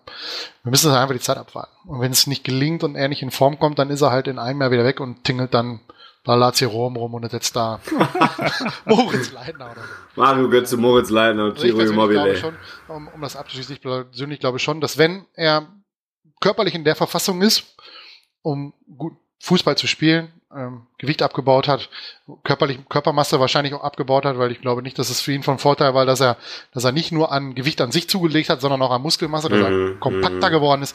Ich glaube, das hat ihm viel seiner Schnelligkeit genommen, seiner, seiner, seiner die Möglichkeit, sich auf dem Spielfeld zu wenden und so weiter.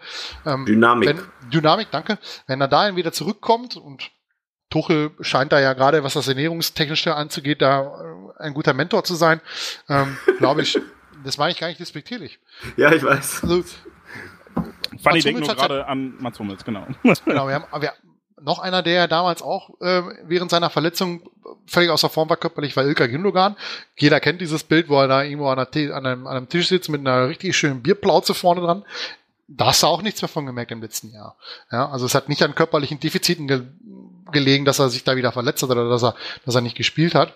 Ähm, also von daher glaube ich schon, dass man, dass man da beim BVB in der Lage ist, das körperliche Defizit aufzuholen. Alles andere ist vor allem in meinen Augen eine mentale Geschichte. Was ich bei Götze jetzt wirklich. Äh Und er ist halt auch, glaube ich, immer noch 23. 24. 24. Das wäre jetzt der Punkt gewesen, den ich anbringe, ja. zu sagen, also er ist hey, sehr jung. Genau, Mario Götze ist ein Jahr älter als Moritz Leitner und zwei Jahre älter als äh, Matze Ginter. Das muss man sich einfach nochmal vor Augen führen. Ähm, der, hat halt schon, ich, der hat halt schon viel erlebt. Ne? Also man, bei allem, bei aller Kritik aufgrund seines Auftretens im, im, im sozialen Bereich und auch in, in diversen Interviews kann ich alles nachvollziehen. Aber der hat halt auch schon viel erlebt. Ne? Der, der ist Meister geworden, da war er 20 oder 21, ist er zweimal Meister geworden, hat dann das Champions League-Finale verpasst, weil er sich im Halbfinale gegen Real Madrid verletzt hat. Dann geht er zu Bayern München, wo sie ihm erzählen, er wäre der neue Lionel Messi nein, nein, nein, und, nein, wo, und Guardiola will ihn unbedingt und wo sich eben. im Nachhinein rausstellt, war wohl doch nicht so, weil Guardiola eigentlich einen anderen Spieler haben wollte, aber Matthias Sammer ihm da irgendeinen Scheiß erzählt bei der Vertragsverhandlung. Das sind halt so Dinge, die musst du in dem Alter auch erstmal verarbeiten. Ne? Das soll jetzt keine Verteidigung sein, dass er, dass man ihn jetzt wieder lieb haben soll, aber man muss das im Hinterkopf behalten, wenn man die Person Mario Götze beurteilt. Und wie gesagt, der ist 24, er hat noch, wenn er eine gute Fußballerkarriere hinlegt, noch zehn Jahre vor sich, die er gut, richtig guten Fußball spielen kann, auf hohem Niveau. Und äh, ich denke, man muss ihm die Zeit einfach geben, damit klarzukommen. Was ich jetzt niemals gedacht hätte, von mir persönlich einfach. Dass du mir mal zustimmst. Doch, das manchmal, also du sagst sogar relativ häufig Dinge, die gar nicht scheiße sind. Ähm, nein, was ich nicht gedacht hätte, wow. ist, dass ich mal. Wow. Das war das beste Lob, was ich aus mir rausquetschen konnte gerade. Danke. Ich werde mir das rot in meinem Kalender eintragen. Sehr dass gut. mich an dem Tag, wo. Kannst du jetzt mal aufhören, mich zu unterbrechen? Ich will über Götze reden. Mach das. So. Ähm, was ich nie gedacht hätte, was jetzt aber bei Mario Götze zutrifft, ist, dass ich einfach mal den Menschen kennenlernen will. Ja, bei anderen Spielern ist mir das Schnurzpip egal, da sage ich, boah, ey, du sollst Fußball spielen. Aber bei Mario Götze interessiert mich wirklich, wie viel davon jetzt einfach nur so Maske ist und Marke und Außendarstellung und ich wüsste gerne einfach, wie der, wie der, wie der so ist. Weißt du, einfach mal so zwei Tage mit dem Abhängen herausfinden, nicht auf was für Musik der steht und welche Playstation-Spiele der spielt, sondern wie der so als Mensch tickt. Ja, ob der total abgehoben ist oder ob der vielleicht boden, bodenständiger ist, als wir denken, ob das mit dem Social Media total fremdgesteuert ist und das wüsste ich einfach gerne mal. Ich wüsste gerne mal, ja, wie, wie tickt Mario Götze als Mensch? Und ich glaube, das ist etwas, was so, so ein riesiges Problem ist bei der Akzeptanz, ist, dass man ihn halt nicht als Mensch wahrnimmt, sondern als Figur. Als, ja, Ne, und ich Als glaube, das, ja, schadet einfach seinem Ansehen, dass er halt äh, sicherlich auch mal nett und sympathisch rüberkommt und wie auch immer, aber man immer im Hinterkopf dieses Gefühl hat, na gut, aber ist das wirklich der Mensch Mario Götze oder ist das jetzt nur die Figur Mario Götze? Ja, und ich würde einfach, das ist genau das, was Fanny eben sagte, von wegen Quantität, äh, nicht Quantität, sondern Qualität. Die Tiefe fehlt mir. Ja, so zwei, drei Phrasen okay, dann kann er auch sagen, dass er die Bayern kacke findet. Ja, das ist, muss er halt jetzt dann tun. Spielt ja auch jetzt wieder für die Guten und nicht für die, für die Bösen. Aber ich würde halt einfach mal ticken, äh, wissen, wie der so tickt, wie der so echt ist. Und, als, ja. als Fernseher hat er vermutlich einen Samsung. Ähm, und, ansonsten stimme ich dir da eigentlich zu. Ja, und also, Schuhe von Nike und Kopfhörer von Beats und ja, ja. Es gibt übrigens Justin Bieber. Ja, das ist zum Beispiel, da werden wir auch nicht auf einen Nenner kommen, aber ähm, ich, ich, muss ja zu meiner Verteidigung sagen, ich höre auch Justin Bieber. Das liegt aber eher an dem Radiosender, den ich höre, weil die spielen die nämlich rauf und runter jeden Morgen. Das ist die beste Aussage. Also, also, also hörst du ja. jeden Radiosender. Nee, ich höre in der Regel WDR 2, die machen das dreimal am Tag. Meistens immer dann, wenn ich gerade im Auto sitze, auf, auf, dem Weg zur Arbeit oder wieder zurück. Die warten nur drauf. Ja, ja ich glaube auch, dass, äh, dass die auf mich warten. Sabine Heinrich und so, die warten nur drauf. Ein Tag nach Mario Götze kam dann, wie ich eben, also kam dann jemand, der, wie ich eben erfahren habe, den wunderbaren zweiten Namen Horst trägt. Denn André Horst Schürle kam am 22. Juli äh, für 30 Millionen vom VfL Wolfsburg. Rekord. Rekord. Für André Horst Schürle. Immer noch etwas, wo ich mich ein bisschen dran reibe, wo ich immer noch sage, pff, eine Menge, Menge Asche für einen Spieler, wo ich nicht direkt gesehen habe oder auch immer noch Schwierigkeiten habe zu sehen, was es mir jetzt bringen soll. Was ich allerdings festgestellt habe in, in, in den ersten Testspielen und auch jetzt am, am Montag gegen Trier, ja beispielsweise, ist halt, dass man wahrscheinlich diese Komponente Thomas Tuchel in Kombination mit André Schöle nicht unterbewerten sollte. Ich glaube, dass das eine ganz, ganz entscheidende Sache ist. Ähm, die André Schüle scheint also ich erinnere mich da an diese Bilder aus Trier, wo, wo sie dann, dann noch flachsend an der Seitenlinie standen und sowas alles. Da hat man gemerkt, dass es persönlich zwischen denen einfach super klar geht. Und ähm, er hat zwei Tore gemacht gegen den Regionalligisten. Das ist jetzt erstmal nicht so herausragend oder, oder aussagekräftig. Ein Tor. Ein Tor, ein Tor Entschuldigung. Zwei waren von Kagawa, genau. Hat aber ein gutes Spiel gemacht ähm, und hat auch in den Testspielen immer wieder ganz gute Leistungen gemacht. Und der wirkt halt generell locker und, und, und gelockert und weiß nicht.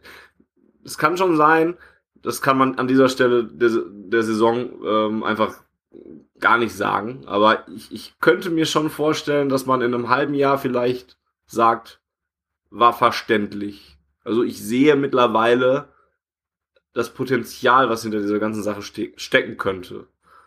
Und das habe ich anfangs zum Beispiel noch gar nicht gesehen. Ich bin immer noch ein bisschen skeptisch und weiß immer noch nicht so ganz, was ich davon halten soll aber ich sehe, worauf es hinauslaufen könnte. Das muss noch bewiesen werden, aber ich bin ein bisschen optimistischer geworden, was André Schöler angeht. Hätte ich nicht gedacht, dass ich das mal sage. So schnell zumindest. Die Sache bei solchen, bei solchen Urteilen, die wir uns ja immer alle bilden, wenn, wenn solche Gerüchte kommen oder wenn, wenn Verträge gemacht werden und, und Ablösesummen gezahlt werden. Wir sehen ja immer nur die, das, was er in den alten Vereinen geleistet hat oder auch nicht geleistet hat. Ähm, aber da gehört natürlich viel dazu. Ja, wie wir vorhin schon mal angesprochen haben, die menschliche Komponente, ja, da weiß, weiß man nie, wie, wie das so geklappt hat mit den, mit den Trainern, mit José Mourinho, mit The King, Dieter Hecking und so weiter.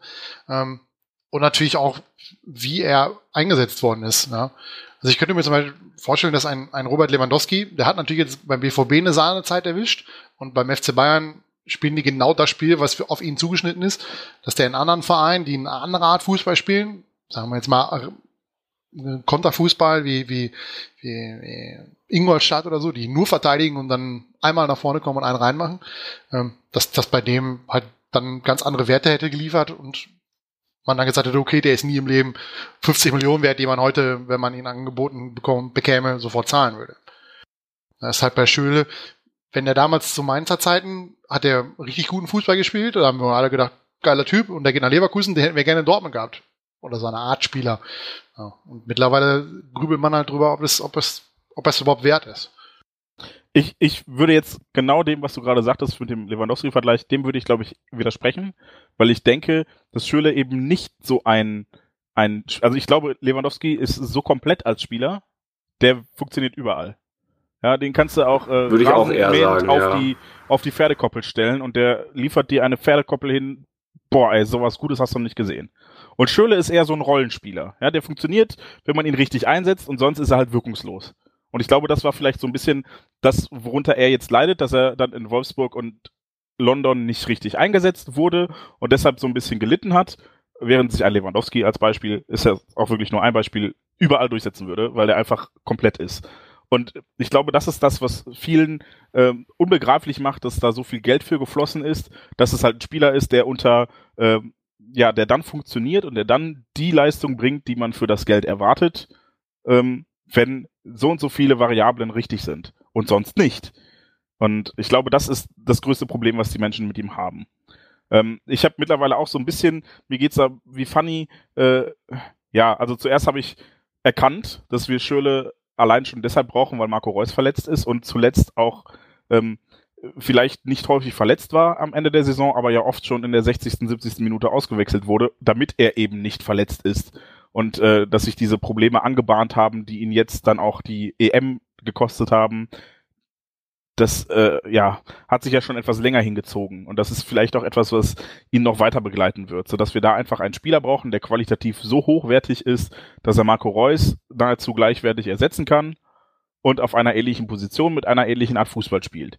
Ich glaube immer noch, dass Marco Reus in äh, so Dingen wie Kombinationsspiel und ähnlichem deutlich besser ist als andere Schöle und halte den auch immer noch für relativ eindimensional, aber ich bin auch da gewillt, äh, mich von, vom Gegenteil überzeugen zu lassen. Ähm, das Problem, was viele haben, ist, glaube ich, die Ablösesumme, wo sie sagen, boah, Alter, 30 Millionen Euro für ein One-Trick-Pony, ehrlich jetzt. Und ähm, das ist halt etwas, da kann André Schöle nichts für. Da konnte auch Henrik Mikitarian, der für 27,5 Millionen Euro kam und hier in den ersten beiden Jahren jetzt, sagen wir, nicht die Sterne vom Himmel spielte dafür, dass er der teuerste Einkauf der BVB-Geschichte war. Ähm, da konnte der auch nichts für. Und das ist halt das Problem, dass André Schöle, der jetzt auch, und das hat Thomas Tuchel, glaube ich, nach dem Trierspiel sehr treffend gesagt, ähm, zu viele Wechsel hatte einfach in den letzten Jahren, der ein bisschen unruhig war mit seiner Karriere einfach, der jetzt mal ein bisschen sesshaft werden muss, ähm, der ist halt einmal für sehr viel Geld gewechselt und den Preis wollen halt alle wieder haben.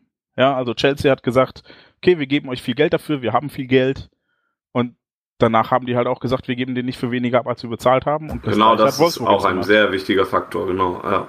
Und da kann er halt einfach nichts für. So, ne? Also, so skeptisch ich sportlich auch immer noch bin, die Ablöse, da kann er nichts für. Und das, das muss man halt einfach begreifen. Da muss man sich so ein bisschen von lösen, dass man sagt, okay, ähm, der ist viel zu teuer, und das, das schiebe ich ihm jetzt in die Schuhe, der kann da nichts für. Das, das muss man extern betrachten. Das ist so eine Sache, dafür kannst du äh, Zorg ans Bein pissen, dass der so viel Geld für den ausgegeben hat. Und da kann man sich dann vielleicht auch die Frage stellen, hätten wir einen Spieler, der ähnliches leisten kann, für weniger Geld bekommen können und so weiter. Aber da kann André Schöle nichts für. Ja, aber es ist halt immer mit drin, ne, in dem Cocktail. Ja, natürlich. Also, aber da muss man sich, glaube ich, so ein bisschen von lösen. Ja, aber dann ist ja immer noch der Verein mit in der Verantwortung, dass er jemanden gekauft hat für 30 Millionen. Ne? Ähm, ja.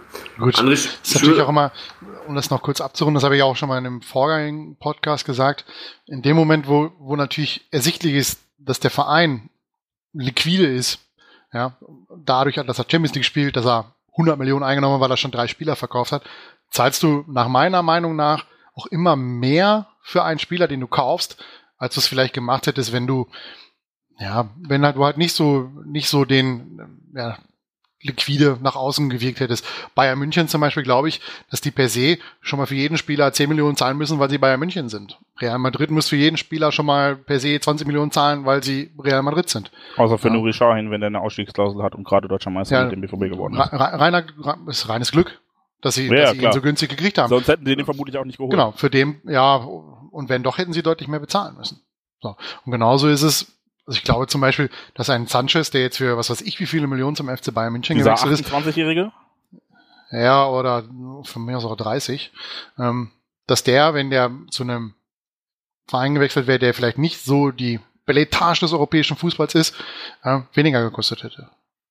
Ja, auf jeden Fall sehr wichtig. Zum Beispiel hätten wir, ich, würde ich heute noch meine Hand für uns vorlegen, wenn wir Kevin Volland geholt hätten von Hoffenheim, hätten wir deutlich mehr Geld bezahlt, als Leverkusen für ihn bezahlt hat. Mhm. Allein, weil wir Borussia Deutlich Dortmund würde ich jetzt nicht sagen, aber schon ja, aber einen Ticken mehr. so in dem Bereich von fünf bis zehn Millionen, irgendwo so in der Mitte, hätten wir mehr bezahlt. Allein, weil wir Borussia Dortmund sind, weil wir gerade wieder verkündet haben, dass wir kurz vor den 400 Millionen Euro Umsatz im Jahr stehen, dass wir 100 Millionen Euro Transfereinnahmen haben, dass wir Champions League spielen. Also da zahlst du natürlich ein bisschen mit, weil die Vereine hier Geld oder daran teil partizipieren wollen, dass Dortmund halt viel Geld hat. Und den Zwang hat, einen Spieler holen zu müssen. Das kommt da auch immer noch hinzu. In dem Moment, wo du den Druck hast, einen Spieler holen zu müssen, ähm, und du willst einen haben, der, der die Sofortqualität bringt oder wo man hofft, dass er die Sofortqualität bringt, dafür bezahlst du dann auch. Du hättest natürlich auch auf einen, auf einen 20, 21-jährigen Linksaußen setzen können, aber dann wärst du halt das Risiko eingegangen oder wäre das Risiko vielleicht höher gewesen, dass es nicht funktioniert hätte. Ich glaube, das ist vielleicht auch so ein bisschen ähm, das, was den Leuten fehlt, ist dieser Nervenkitzel. Und ähm, dann diese, diese Safe-Bet zu nehmen und zu sagen, hey, wir holen André Schöle und Ömer Toprak und keine Ahnung, so, ja, alte Pfannen, indem man weiß, dass sie gut kochen, ähm, dass man ich glaube, das ist den Leuten vielleicht auch einfach nicht aufregend genug. Das kann ich zumindest von mir behaupten, dass ich immer denke, ähm, ich fände viel cooler, mit so einer Truppe 20-Jähriger hier rumzudingsen mit dem Potenzial, dass die alle Weltklasse-Kicker werden, aber auch der Möglichkeit, dass sie durchs Raster fallen und wir eine katastrophale Saison spielen, fände ich irgendwie attraktiver, als zu wissen, wir werden wieder Zweiter, weil wir so viel Qualität im Kader haben, dass es gar nicht anders werden kann. Aber dann hast du diese Saison doch eigentlich genau die richtige Mischung gekriegt. Ja, ob sie genau richtig ist, werden wir sehen, aber, ja, es, ist aber eine, eine, es ist eine gute Mischung. Ja. Ja, und dann hast du, also ich persönlich glaube, dass man das schlecht verkaufen kann. Ja, wenn, wenn, wenn eine Saison wirklich in die Hose geht, weil man nur auf die jungen Talente gesetzt hat, dann sind die Leute, die die, also jetzt nicht jeder, aber viele von denen, die dann sagen, oh, junge Talente, da haben sie 2011 haben wir damit die Meisterschaft geholt, wenn das in die Hose geht, dann sind das die, die rumkrakehlen und sagen, wir haben wir keine erfahrenen Leute geholt. Da brauchst du nur erfahrene Leute. Du musst ja nur mal dich bei einem Heimspiel auf die Osttribüne setzen und wie bei den alten erfahrenen Fans dir das mal anhören, was die so alles raushauen. Ich habe so einen Kandidaten neben mir sitzen, da schneidest du ab ja, was die, was die dir erzählen. Dann ist fünf Minuten lang ist, ist äh, alles super, was unter 20 ist, und wenn da ein Fehlpass spielt, ist alles nur noch gut, was erfahren ist. Und die wechseln halt ihre Meinung immer hin und her. Und ich glaube das schon, ähm, dass der Anspruch, der in Dortmund herrscht, nicht nur im Verein selbst, sondern auch von, von weiten Teilen des Publikums, du solche Spieler holen musstest, die ein bisschen dir, ja, wie du schon sagst, die alte Pfanne, die gut kocht, ähm, dass du sowas im Kader mit haben musst. Ich glaube, ich also weiß ich gar persönlich. Nicht, ich weiß gar nicht, wer es noch hatte, um das kurz abzuschließen. Bei dem, beim Testspiel gegen Halle ähm, gab es eine kurze Diskussion bei Twitter über Emre Moore, der so zwischen Genialität und Wahnsinn schwankt. Und ähm, das ist halt so ein, so ein Klassiker. Ne? In dem Alter, wenn, wenn du 18 bist und du zwischen Genie und Wahnsinn schwankst, dann spielst du bei Borussia Dortmund. Wenn du nur noch Genie bist, kann sich Borussia Dortmund dich nicht mehr leisten, weil du dann beim FC Barcelona, bei Real Madrid oder bei Bayern München spielst.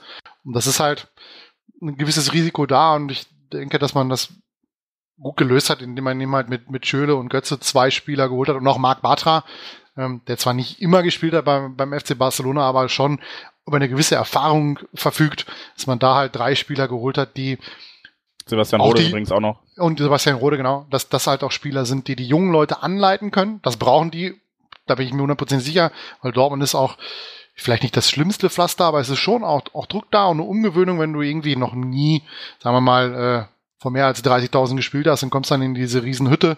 Ich glaube schon, dass das nicht nur beeindruckend ist, sondern dass das sich auch hemmen kann, auch den ganzen Umgang mit Medien und so weiter in Dortmund. Ähm, das ist halt, du wirst halt dann auch erkannt auf den Straßen, was dir bei anderen Vereinen dann vielleicht nicht so ist, weil sie nicht so in dem Fokus stehen. Vielleicht können wir das als äh, anders auch ein bisschen nehmen, weil wir jetzt gerade noch andere Namen in den Raum geschmissen haben, dass wir mal zumindest über Transfers, über die wir vielleicht auch schon geredet haben, aber mal so eine erste Einschätzung und, und, und ähm, ja, abgeben. Denn ich finde zum Beispiel jetzt, also über Schule habe ich ja gerade schon geredet, ähm, wenn man jetzt mal die anderen Spieler noch nimmt, Sebastian Rohle gefällt mir eigentlich ziemlich gut in Schwarz-Gelb. Also der bringt sich echt gut ein und, und, und scheint sogar auch für die ersten Spiele vor allem eine Starterrolle einzunehmen und, und macht da seine, seine, seine, seinen Job ziemlich gut, finde ich, in den ersten Spielen. Ähm, ich freue mich sehr auf Rafael Guerrero, der Ge Guerrero, Guerrero, Guerrero. Einfach Rafael. Auf Rafael freue ich mich auch, ähm, weil ich, weil mir der bei der EM schon sehr gut gefallen hat. Der wird vielleicht aber auch noch ja, die, die eine oder andere Woche vielleicht noch brauchen, bis er dann halt einfach da ist. Marc Bartra macht in meinen Augen auch einen ganz guten Job, um, um sich da ähm, an die Hummels Nachfolge vorsichtig zu begeben, aber ich finde auch da ist durchaus Potenzial erkennbar und da finde ich schon fast lustig, dass wir, oder könnte es sein, dass ich in einem Jahr am Ende der Saison vielleicht noch laut darüber lache, dass wir für so einen Spieler nur 8 Millionen bezahlt haben, denn den, den finde ich die, die, Geschichte, warum wir übrigens nur 8 Millionen bezahlt haben und nicht 40 Millionen, ist übrigens ziemlich witzig. Weiß nicht, ob ihr die kennt. Ähm, in Spanien ist es ja so, dass du Ausstiegsklauseln fest im Vertrag drin hast. Und es wäre so gewesen, wenn, wenn Marc Bartra im letzten Ligaspiel noch gespielt hätte, hätte er 40 Millionen gekostet, weil dann die Ausstiegsklausel laut Vertrag eingetreten wäre, weil er eine Mindestanzahl an Spielen erfüllt Ja, irgendwie 30 Prozent oder was da drin war. Ne? Ja, aber ja. aus irgendwelchen Gründen hat der FC Barcelona, in dem Fall Luis Enrique als Trainer, es einfach verschwitzt, ihn noch, noch in der 91. Minute kurz einzuwechseln, um dann mit dem Abpfiff wieder runterzugehen. Ähm, hat man vergessen und deswegen haben wir äh, da ziemlich wenig für bezahlt für einen Spieler, den wir schon ich weiß nicht, wo ich es gelesen habe, aber schon deutlich länger als äh, Mai, Juni auf dem, auf dem Zettel hatten, ihn zu verpflichten, den wir schon länger beobachtet haben. Und das finde ich eine ziemlich lustige Geschichte. Cool. Spricht ja eigentlich sogar dafür. Ähm, finde ich übrigens auch interessant, wie Marc Batra so auf, ja, auf diesem, bei dem finde ich es ziemlich cool, wie er sich auf Social Media ähm, verkauft, weil er, da, da gibt er sich schon recht schnell recht verbunden mit dem ganzen Kram. Muss man immer sehr vorsichtig genießen, aber. Ja, aber das ist auch etwas, was er von vornherein gesagt hat. Ne? Er, genau. Ja. Barcelona hat ihm ja in Aussicht gestellt, ihn auszuleihen. Hat gesagt, okay, komm, wenn du, wir können verstehen, dass du spielen willst, ne, und dass dir das zu wenig ist, dann leihen wir dich halt aus. Und da hat er gesagt, nö, äh, entweder ich wechsle ganz oder ich wechsle gar nicht. Und äh, das ich, war Puyol, der es gesagt hat, glaube ich, ne? Ich, ja, also habe ich auch den beiden, aber also Puyol war wohl derjenige, der gesagt hat, nee, auf gar keinen Fall machen wir hier irgendwas mit mit Laie oder Rückkaufklausel, wir machen es ganz oder gar nicht. Wobei Batra dann, glaube ich, selber auch wirklich gesagt hat, ne, ich will da auch mit vollem Herzen dabei sein. Und ich ja. kann mir auch durchaus vorstellen, dass äh, Tuchel nach äh, der Erfahrung mit Janusai im letzten Jahr so ein bisschen drauf Wem? gestanden hat. Ja, mit äh, diesem Spieler von der Manchester United Reserve hier, der mit äh, Schweinsteiger an einem also der, der, der, ungefähr, der ungefähr so häufig spielt wie Jonas Hoffmann in Mönchengladbach. Genau. Ah, das Hoffmann ähm, 8 Millionen, da haben wir Marc Batra mit, mit rausgekriegt. Das ist auch noch ein Witz, ey. Und ohne Witz, was haben die Leute rumgeheult teilweise? Wie kann man den nur verkaufen? Der ist jung, der ist ja. talentiert. Er hat den Gladbach nichts gerissen, weil er einfach nicht gut genug ist. Das muss man einfach mal so sagen. Er ist nicht gut genug für das Niveau, was Gladbach spielt, ist er nicht gut genug. Und für das Niveau, was Dortmund spielt, war er erst recht nicht gut genug. Er hatte seine guten Phasen als Einwechselspieler, aber er hat auf Dauer dieses Niveau nie gebracht. Sehr richtig. Das nur ja. kurz noch als Abriss, das können wir wieder Volker, du, du, wirst richtig emotional, wenn du über Jonas Hofmann redest. Ja. Das ist schön, das merken wir uns in zukünftigen Aus genau. Aus ja. Ausgaben, wenn er mal nur rational ist, dann, dann, dann wir sagen wir Jonas Hofmann. Oder geht das? Soll ich noch ja. was zu Batra sagen? Bitte? Ja. Soll ich noch was zu Batra sagen? Nee, ich war ja, ich wollte ja eigentlich den Roundup machen. Ja, mach mal. Und dann dürftet ihr die, die äh, anderen Spieler mal kurz zusammenfassen. Ähm, bei den anderen, äh, dem Belay habe ich jetzt noch nicht zugesagt, Emre Moore und Mikel Merino ist, ist vielleicht so zusammenfassend. Dembele vielleicht noch ein bisschen ausgeklammert. Die, brauch, die werden Zeit brauchen. Also Emre Moore und Mikel Merino kann ich im Moment auch noch sehr, sehr schwer einschätzen. Volker hat es ja gerade schon gesagt, dass, dass Moore zwischen Genie und Wahnsinn schwankt. Ähm, da bin ich mal sehr gespannt, was das jetzt so im, im ersten Halbjahr für eine Entwicklung nimmt. Bei Merino weiß ich auch noch nicht so oft, so genau, wie oft wir den jetzt auf dem Platz sehen werden, was für eine Rolle der spielen wird. Ähm, Dembele hingegen wird, wird wahrscheinlich noch ein bisschen häufiger Einsätze kriegen. Bin ich aber auch mal gespannt darauf, wie er sich einfügen wird. Hat auch schon aber auch durchaus durchblicken lassen, ähm, warum da nicht nur der BVB dran war. Das wäre so eigentlich mal kurz meine Einschätzung zu den anderen noch nicht genannten Neuzugängen. Jetzt wollte Flo, äh, wollte, wollte Florian. Vol Florian. das wollte Volker nochmal äh, ansetzen, ja, bitte. Also äh, gerade zu Batra, äh, gerade gegen Trier war ich doch stark überrascht, dass er auch so mal die Dinger über 40 Meter pöllen kann, passt genau auf den Mitspieler. Jetzt war es natürlich nicht unter allerhöchsten Druck des Gegenspielers, aber das war schon, hat mich schon beeindruckt, dass, dass er, dass er Spiele öffnen kann, dass er das, was, was erdringen können muss, weil Sokrates kann es ja nicht so wirklich. Der griechische Recke ist nicht so sein Ding und da war ich positiv überrascht, dass er das so drauf hat.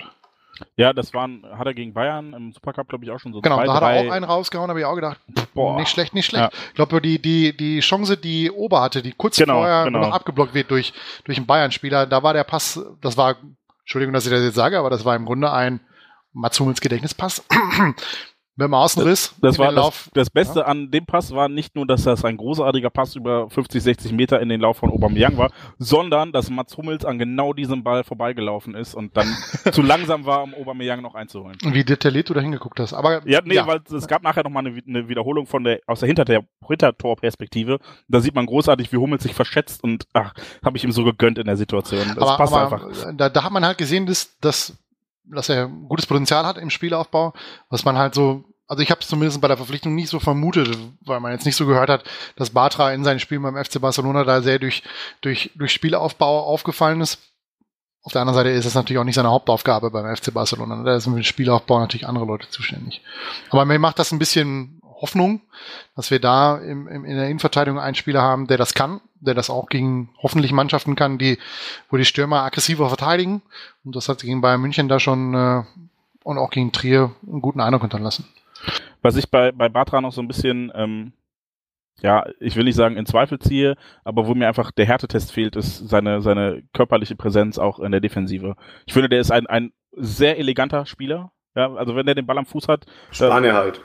ja, ja, klingt jetzt doof, aber es ist halt wirklich diese, diese Barcelona-Schule, ne? Die sind alle unfassbar ballsicher und ähm, aber ich habe halt noch so ein bisschen Zweifel daran, wenn, wenn der mal auf Mario Gomez trifft, äh, ob der danach noch stehen bleibt oder ob Mario Gomez den mal eben so äh, zur Seite drückt. Dafür ist ja Sokrates dann da. Ja, aber das war halt, also es gibt nicht viel, wo ich sagen würde, dass, dass Hummels jetzt Batra per se überlegen war. Jetzt nicht, weil Hummels scheiße ist, nachdem er gewechselt ist, was natürlich stimmt, sondern ähm, einfach, weil Hummels natürlich auch ein, oder weil Batra, so rum, ein relativ kompletter Verteidiger ist, dem jetzt vielleicht einfach nur ein bisschen äh, an Erfahrung und an, an Spielanteilen und an, ja, mir fällt das Wort gerade nicht ein, äh, aber Rhythmus fehlt. So, ne? Der hat halt bei Barcelona nicht viele Spiele gemacht und das merkt man vielleicht auch dann, wenn er die wenigen Spiele macht. Ähm, aber ich glaube schon, dass er fußballerisch ein, ein sehr kompletter Verteidiger ist. Ich habe halt so ein bisschen Zweifel, dass er äh, das Kopfballspiel so gut beherrscht wie Hummels, weil er einfach ein paar Zentimeter kleiner ist auch und dass er körperlich nicht ganz so präsent ist wie Hummels, der ja gerne auch mal zu präsent war, körperlich quasi. Ähm, das ist das, was ich noch so ein bisschen in Zweifel ziehe, aber fußballerisch bin ich da, da gehe ich mit Volker mit sehr überzeugt und glaube auch, dass wir da einen guten Griff gemacht haben für das Geld, wenn man sich anguckt, was wir im Gegenzug für Hummels bekommen haben. Ähm, da bin ich echt begeistert. Was mit den restlichen Spielern? Schließt ihr, schließt ihr mir, äh, euch da mehr an oder habt ihr da noch andere äh, Meinungen zu? Ja, es ist schwer zu beurteilen, weil ich habe mir die Testspiele nicht in Gänze angeguckt und ich das Supercup-Spiel habe ich im Grunde nur, nur so nebenbei aus beruflichen Gründen verfolgt. Ähm, was mir gegen Trier, oder was Bayern? Nee, es war bei Bayern beim, beim Gegentor halt aufgefallen ist, dass, dass Dembele, offensiv ist er top, aber Rückwärtsbewegung da muss man noch viel lernen. Da bleibt er einfach irgendwie nicht am, nicht, nicht am Mann, nicht, nicht in der, in der Szene, nicht, da, nicht dabei. Schaltet er, glaube ich, irgendwann ab Mittellinie ab oder über, so. Über die, den rechten oder über den linken Flügel? Ich, ich, ich weiß nur, dass, dass Vidal ihn irgendwann reingemacht hat und ich mir gefragt habe, wieso der steht ja da völlig frei und dann in der Zeitlupe ja. gesehen habe, dass, dass Dembele da einfach nicht hinterherkommt. Ähm, das muss er natürlich noch lernen, das Rückwärtsverteidigen. Das hat er, glaube ich, Tuchel mal irgendwann angesprochen, dass das noch nicht, das sagt er ja auch selber, glaube ich, dass das noch nicht so seine Stärke ist, dieses Rückwärtsverteidigen. Aber da man erst 19 ist, sollte da noch genügend Potenzial sein, das zu erlernen. Ähm, wie bei allen anderen Spielern auch. Also die müssen es müssen es noch lernen, die brauchen Zeit. Ähm, das Potenzial ist erkennbar in einigen Szenen, wenn ich an das an das Tor, was bei bei YouTube ja auch ge, gehypt worden ist, ähm, von Dembele gegen Wuppertal, was glaube ich im ersten Spiel denke, schon, auch wenn es jetzt Wuppertal war, ja, nicht die höchste sportliche Qualität, aber da, sowas zu machen ist schon nicht nicht so verkehrt. Und wie gesagt, bei allen anderen muss man eben halt sehen, wer sich von denen durchsetzen kann. Irgendeiner wird es nicht können, denke ich der dann, der dann irgendwann wieder verkauft wird, weil er dann nicht das, das bringt, was man sich erhofft. Aber wer von denen das sein wird, wird man sehen.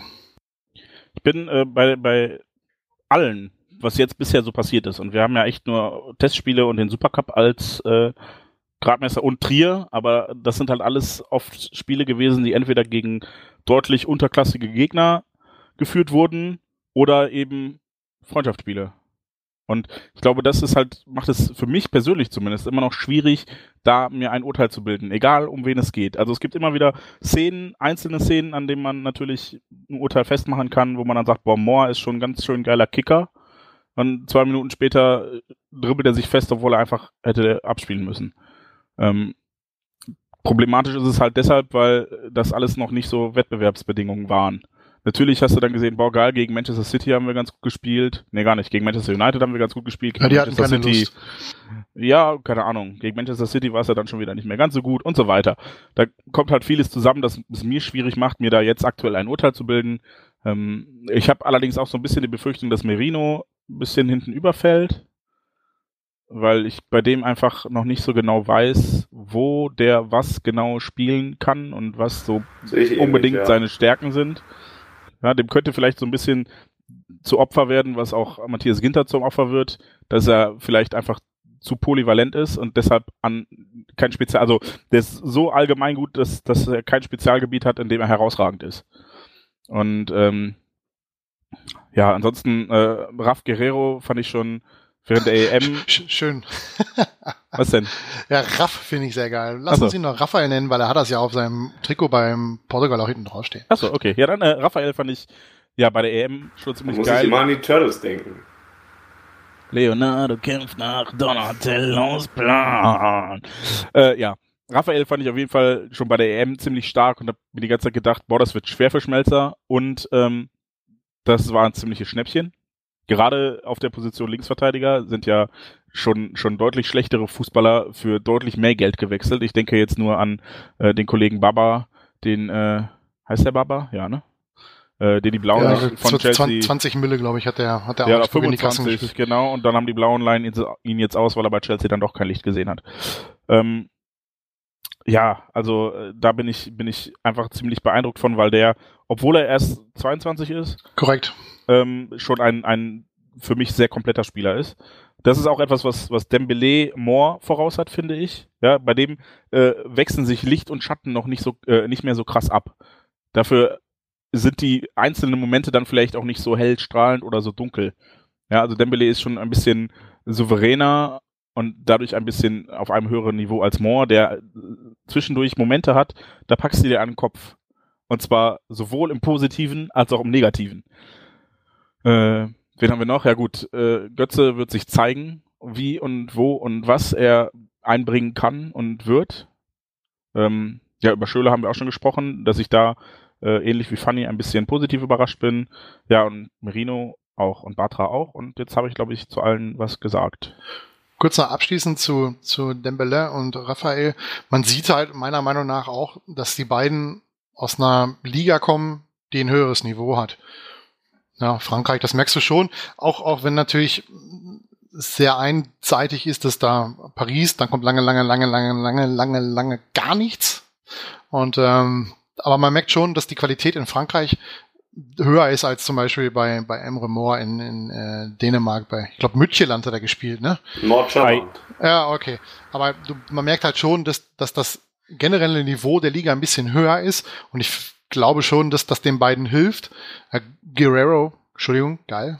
Äh, Raphael, ähm, auf jeden Fall ja auch dadurch, dass er, dass er international spielt, sprich bei, bei Portugal Europameisterschaft gespielt hat, das ist schon ein anderes Leistungsniveau als jemand, der, der Einwechselspieler bei der türkischen Nationalmannschaft gewesen ist, der noch nie für die Türkei gespielt hat, bis kurz vor der Europameisterschaft. Allerdings als Einwechselspieler dann auch äh, überzeugt hat. Ne? Also ja, da hatte er Joker die genialen Momente, da hatte er die genialen Momente ähm, und hat seine in, in der kurzen einer Zeit, die er gehabt hat, seine wahnsinnigen Momente ausblenden können oder hat sie nicht drin gehabt. Ähm, da, da wirkt äh, Raphael schon deutlich, der hat ja viele Spiele über 90 Minuten gemacht, glaube ich, bei der Europameisterschaft, dann doch schon gefestigter in seinem Leistungsniveau, genau wie du es gesagt hast. Und ich glaube, dass das auch damit zusammenhängt, dass die beiden in Frankreich in einer Liga gespielt haben mit höherem Niveau. War ja auch so, sogar als Aubameyang von Saint-Etienne auch aus der französischen Liga gekommen ist. Ne? Also war auch ja, jetzt nicht dann, ja. so krass. Sich ähnlich. Ja. Was, was mir generell aufgefallen ist, dass wir schon Spieler verpflichtet haben, die ähm, ziemlich ballsicher sind, wenn ich das so behaupten kann. Ja, also gerade äh, Dembele und, und Moore und auch Götze in guten Zeiten sind halt eher Dribbler. Was dann vielleicht so ein bisschen äh, dafür spricht, dass man erkannt hat, dass wenn wir diesen ähm, Ballbesitz-Fußball, der so ein bisschen handballartig mit, mit so einem Kreis um den 16er äh, irgendwann sich aufstellt, weil man den Gegner belagert, dass man da Lösungen braucht, die unkonventionell sind und das nicht alles nur über, über Passspiel und Lückenreißen machen kann, sondern vielleicht auch mal jemanden braucht, der eben so einen Geniestreich auspackt und der einfach mal was macht, womit keiner rechnet und sich dadurch dann selbst zu helfen weiß, statt immer nur den, den Pass zu suchen. Ähm, und es sind auch alles unfassbar flinke Spieler. Also ich glaube, Götze ist ja fast noch der langsamste von denen und ich hoffe, dass das auch nur an einer aktuell kurzzeitig miserablen Form liegt. An, der, an, an den muskulären Problemen, meinst du? Ich, ich, das Problem bei Götze ist, glaube ich, dass er ja echt ähm, zu Zeiten beim BVB irgendwann mal eine richtig lange Schambeinentzündung hatte und äh, um dem vorzubeugen, dann einfach Muskelmasse aufgebaut hat, weil ihm irgendjemand erzählt hat, was ja vielleicht sogar stimmt, ähm, dass das hilft, ne, um den Körper zu stabilisieren, dass sich da keine Reibungspunkte mehr ergeben. Ähm, und dass dann halt die Frage war, okay, entweder ich bin jetzt alle drei Monate verletzt, aber spiele so weiter wie bisher, oder ich ändere meinen Stil so ein bisschen und baue mir Muskelmasse auf, kann dafür aber durchspielen das Jahr. Das ist vielleicht auch etwas, was Marco Reus jetzt bevorsteht. Da müssen wir mal gucken. Ich habe bei dem nämlich die ganz böse Befürchtung, dass das ein Problem ist, was sich eben nicht dadurch lösen lässt, dass man äh, ihn jetzt mal hier äh, da ein bisschen rauslässt und da ein bisschen rauslässt und hier mal zu einem Doktor schickt. Ich glaube schon, dass da etwas ist, dass sich mittelfristig bei ihm im Bewegungsapparat oder sowas ändern muss. Und das ist natürlich auch extrem schwierig, ne? weil gerade im, im Bereich der, der Medizin du natürlich auch zu einem Thema 15 verschiedene Experten dir anhören kannst, die dir 15 verschiedene Möglichkeiten als idealen Weg äh, zur Lösung deines Problems aufzeigen, da dann natürlich den, den richtigen Weg zu finden in der Kürze der Zeit, die du nur als Karriere hast. Du hast ja äh, als Fußballer nicht so viel Zeit. Ja, und wenn du dann schon mal wieder ein Jahr ausfällst, weil du Rückenprobleme hast, wie, wie, wie Ilka Gündogan damals, ja, der auch von, von A nach B und auf die Krim getingelt ist und versucht dann eine Lösung zu finden, das, das setzt, da setzt du dich natürlich auch, auch extrem unter Druck. Ne? Und ähm, man sieht es, wo man das ganz gut sieht, dass es, dass es was geholfen hat, sich umzustellen, sieht man bei Marcel Schmelzer, finde ich, oder auch generell ähm, im Bereich der, der Muskelverletzung beim BVB, dass das gerade im letzten Jahr auch unter der großen Belastung abgenommen hat. Ja, also Schmelzer war, glaube ich, letztes Jahr gar nicht verletzt im Bereich der Oberschenkel, dass er mal eine Muskelverhärtung hatte, Muskelfaserriss, eine Oberschenkelzerrung, das, was er unter Klopp andauernd hatte. Ja, das auch, auch andere Spieler, die, die nicht so häufig verletzt waren, wenn ich das jetzt aus dem Kopf so richtig rausbekomme. Das, Gefühlt ist es auf jeden Fall. So. Ja, und ähm, wie gesagt, das, also, da kannst du natürlich jetzt sagen, das hängt am Training. Der eine sagt, das hängt an der Ernährung, der andere sagt, das hängt an der Belastung. Da ist halt der richtige, der, der Königsweg zu finden für einen, für einen Spieler, gerade im Bereich von Marco Reus, extrem schwierig. Ne? Der hat auch nicht mehr allzu viele Jahre, wo er dann seinen großen Traum sich erfüllen kann, mal irgendwann einen Titel zu gewinnen. Der ist Supercup-Sieger. Ich rede von einem richtigen Titel. Ja. Er ist Supercup-Sieger. Ja. Dann wird, ja. Er sich wahrscheinlich, wird er sich wahrscheinlich den Supercup in die Vitrine hängen.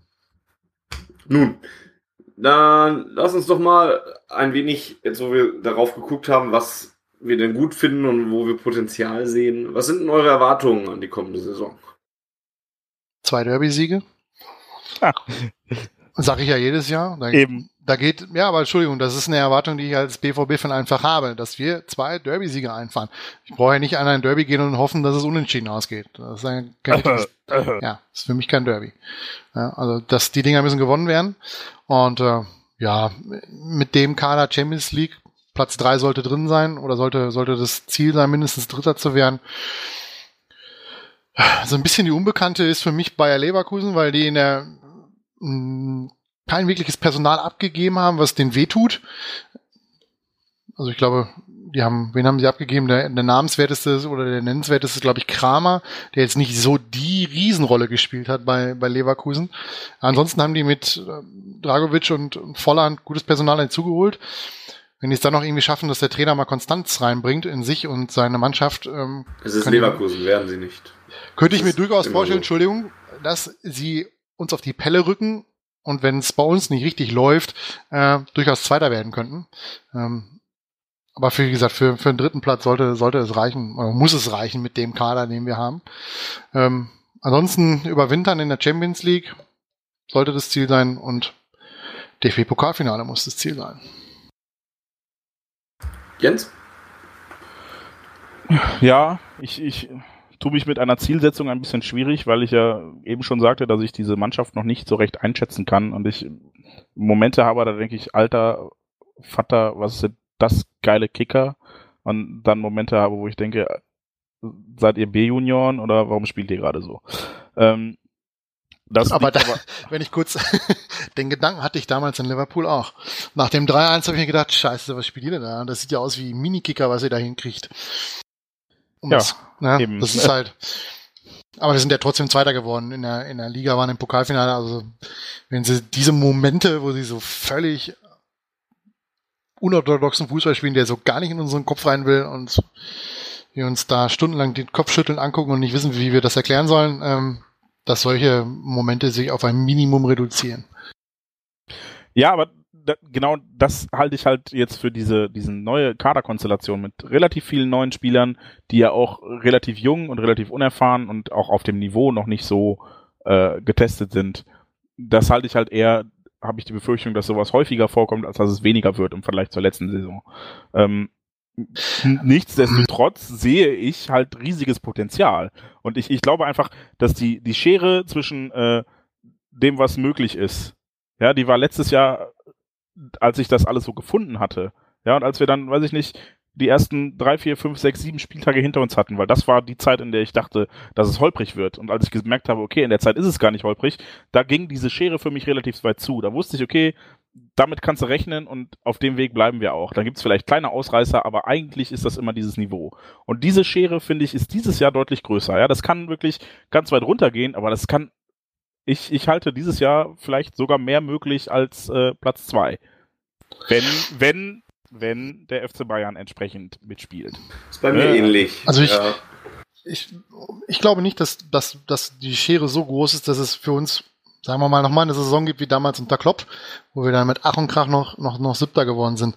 Ähm, aus, aus zwei Gründen. Erstens, ähm, wir auch Spieler geholt haben, die eine gewisse Erfahrung haben, auch mit, mit, mit, äh, ja, mit Drucksituationen, sowohl in der, in der Liga als auch, als auch im Europapokal.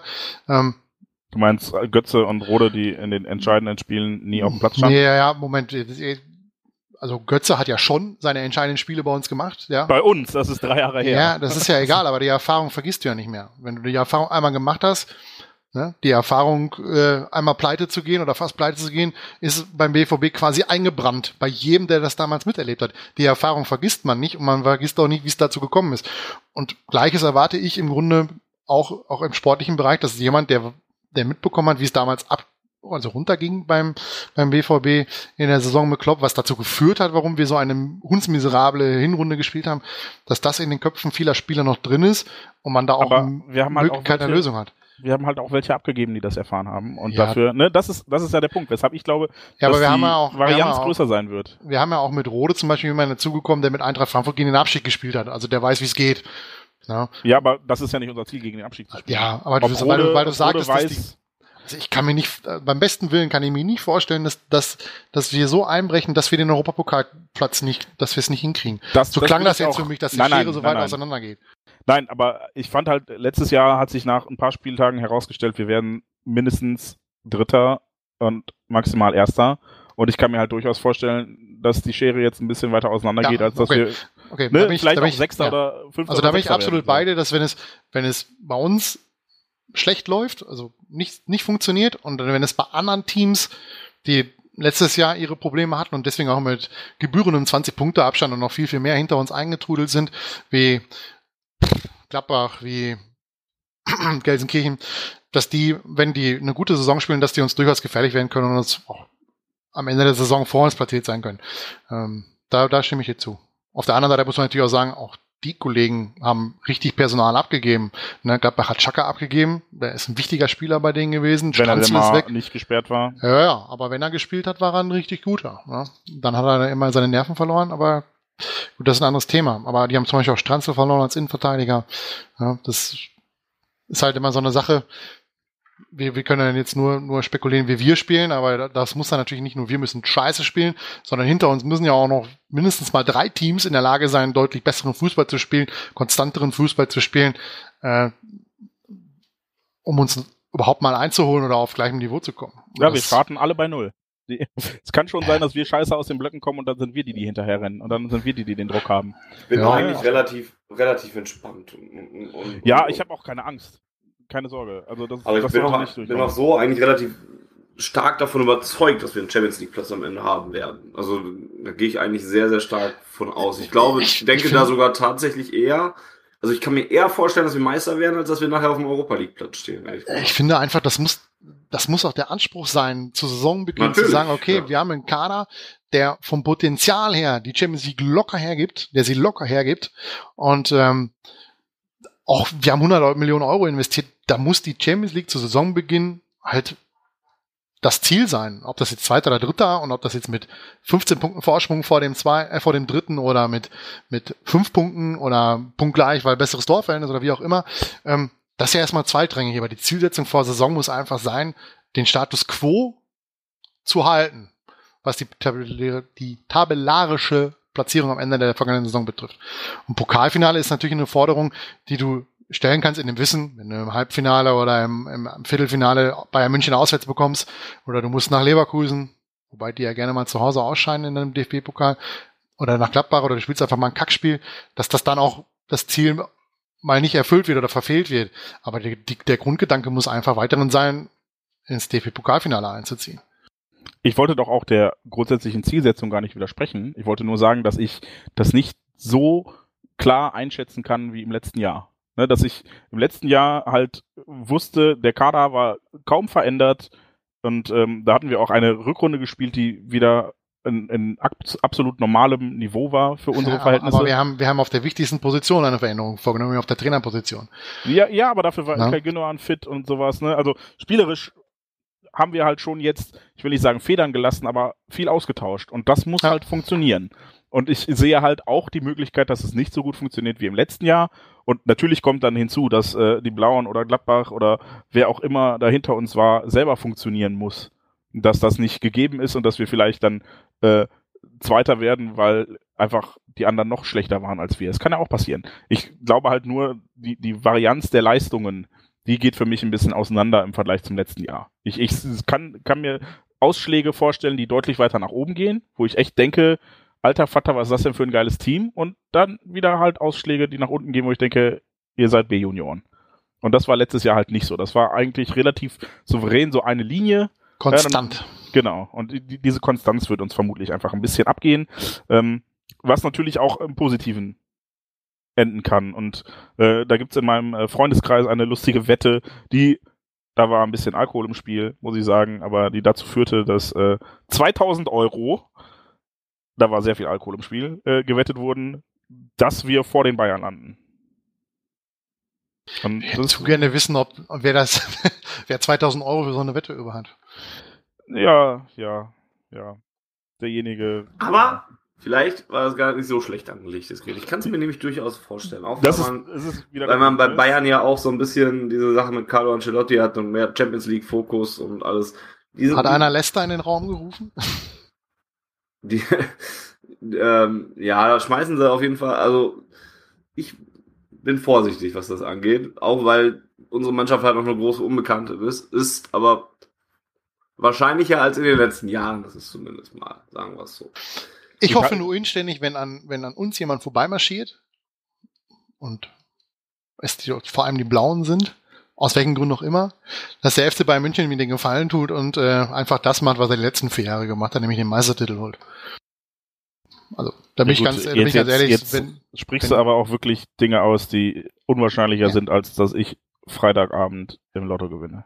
Ja, Klappbachmeister ist genauso, muss ich auch nicht haben. Ich mag die Ponys sehr fast genauso gerne wie die Blauen. Nicht ganz, sie sind nicht ganz das gleiche Niveau, aber schon, sie strengen sich dann, an, um mithalten zu können. Dann zieh mal nach Neues.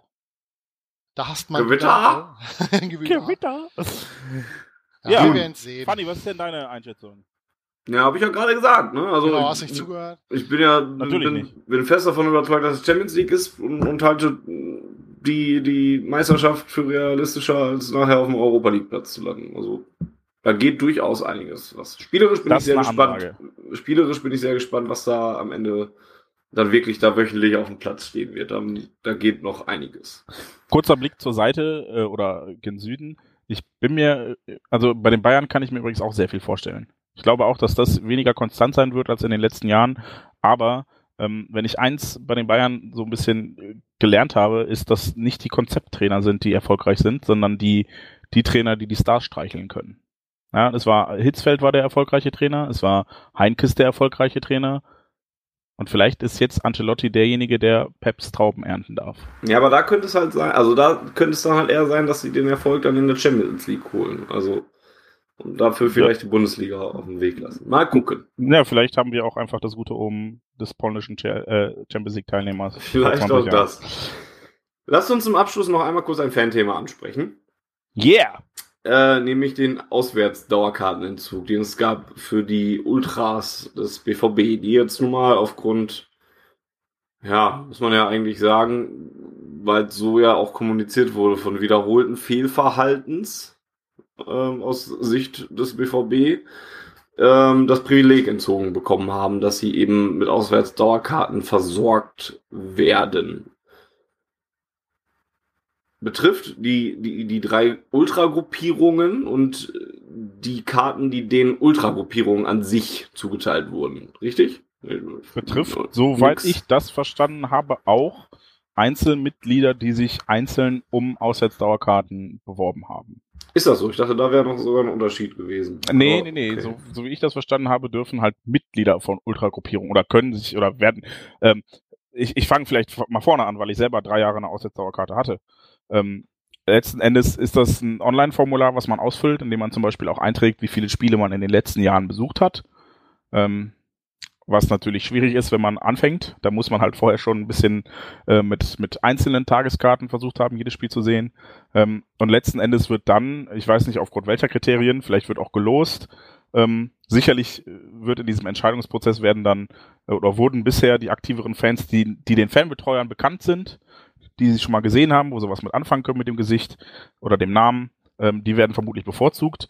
Aber äh, letzten Endes ist das etwas, worauf man sich bewirbt und was man bekommen kann. Und äh, ich würde jetzt einfach mal behaupten, dass einfach ge geguckt wird, okay, der hat sich beworben, ist der Teil von der und der Gruppe, ja, dann gewinnt er halt nicht, quasi. Ja, ähm, vielleicht fangen wir mal damit an, was das denn für Auswirkungen haben könnte, was die Gästeblöcke der Bundesliga angeht mit BVB-Beteiligung. Glaubt ihr, dass es ein bemerkbarer Unterschied sein wird auf kurze oder lange Zeit, dass es nicht mehr die Auswärtsdauerkarten gibt? Denn das ist ja auch der große Unterschied. Das heißt nicht, dass die Ultras nicht mehr auswärts fahren dürfen oder dass die gar nicht mehr an Tickets kommen. Das heißt lediglich, Auswärtsdauerkarten haben sie nicht mehr. Sie haben nicht mehr die Garantie, so gesehen, bei jedem Spiel dabei zu sein. Und die Garantie ist echt praktisch aus eigener Erfahrung, ja. Also wenn man eine Auswärtsdaukarte ja. hat, dann kriegt man halt auch das Angebot, zum Pokalfinale zu fahren am Ende des Jahres, weil man halt schon alle anderen Spiele mitgenommen hat. Ähm, ja, also das noch mal als, als ähm, Zusatzinformation. Ich glaube, heutzutage, äh, vor, vor zehn Jahren, hätte sich keiner ein Bein ausgerissen, um so eine ADK zu bekommen. Und heute würde das vermutlich jeder tun. Wahrscheinlich, ja. Was glaubst du denn? Ist es etwas, was, was, was wir merken werden? Ich glaube, vor Ort merkt man das vielleicht noch mehr als jetzt äh, dann am Fernseher oder wie auch immer. Ja, ich glaube, da wird man gar nicht so krass wahrnehmen, ob die jetzt da sind oder nicht. Ähm, aber ich denke schon, dass das äh, von Spiel zu Spiel bemerkbar sein kann. Würde jetzt nicht behaupten, dass es bei jedem Spiel bemerkbar sein muss. Hängt halt auch einfach von den Spielen an, äh, ab. Ich glaube, zu den Spielen, die weniger attraktiv sind, werden dann natürlich auch prozentual mehr Ultras trotzdem im Stadion sein, weil die eben über äh, den Weg des normalen Ver Vorverkaufs an Karten kommen, wenn es dann nicht sofort ausverkauft ist. Ähm, ich glaube aber schon, dass die Ultras es ein bisschen schwieriger haben werden, in der gewohnten Anzahl vor Ort da zu sein und dann natürlich das auch Auswirkungen auf die Stimmung haben könnte, die vor Ort herrscht. Also insofern, dass äh, die ja vielleicht nicht so lautstark ist, wie wir das gewohnt sind. Ähm, und ist es ein, ein, ach ja, das ist wahrscheinlich die Gretchenfrage bei der ganzen Sache, wie man so zu der Entscheidung an sich steht, ähm, dass es zu diesem Entzug kam. Ähm, Hauptgrund war ja, auch da bitte korrigiert mich, wenn ich falsch liege, das äh, Abbrennen von Pyrotechnik und das Verhalten beim Pokalfinale in Berlin, richtig? Ich meine, irgendwer hätte erzählt, jetzt bitte mich nicht drauf festnageln, dass es richtig ist, ähm, das Aki Watzke, glaube ich, es gibt ja nach dem Pokalfinale immer eine Feier. Ähm, und die gibt's halt auch unabhängig vom Ergebnis. Kevin Großkreuz kennt sich damit, glaube ich, ein bisschen besser aus. Ähm, idealerweise wird ja der Sieg gefeiert. Äh, bei uns in den letzten Jahren eher nicht so.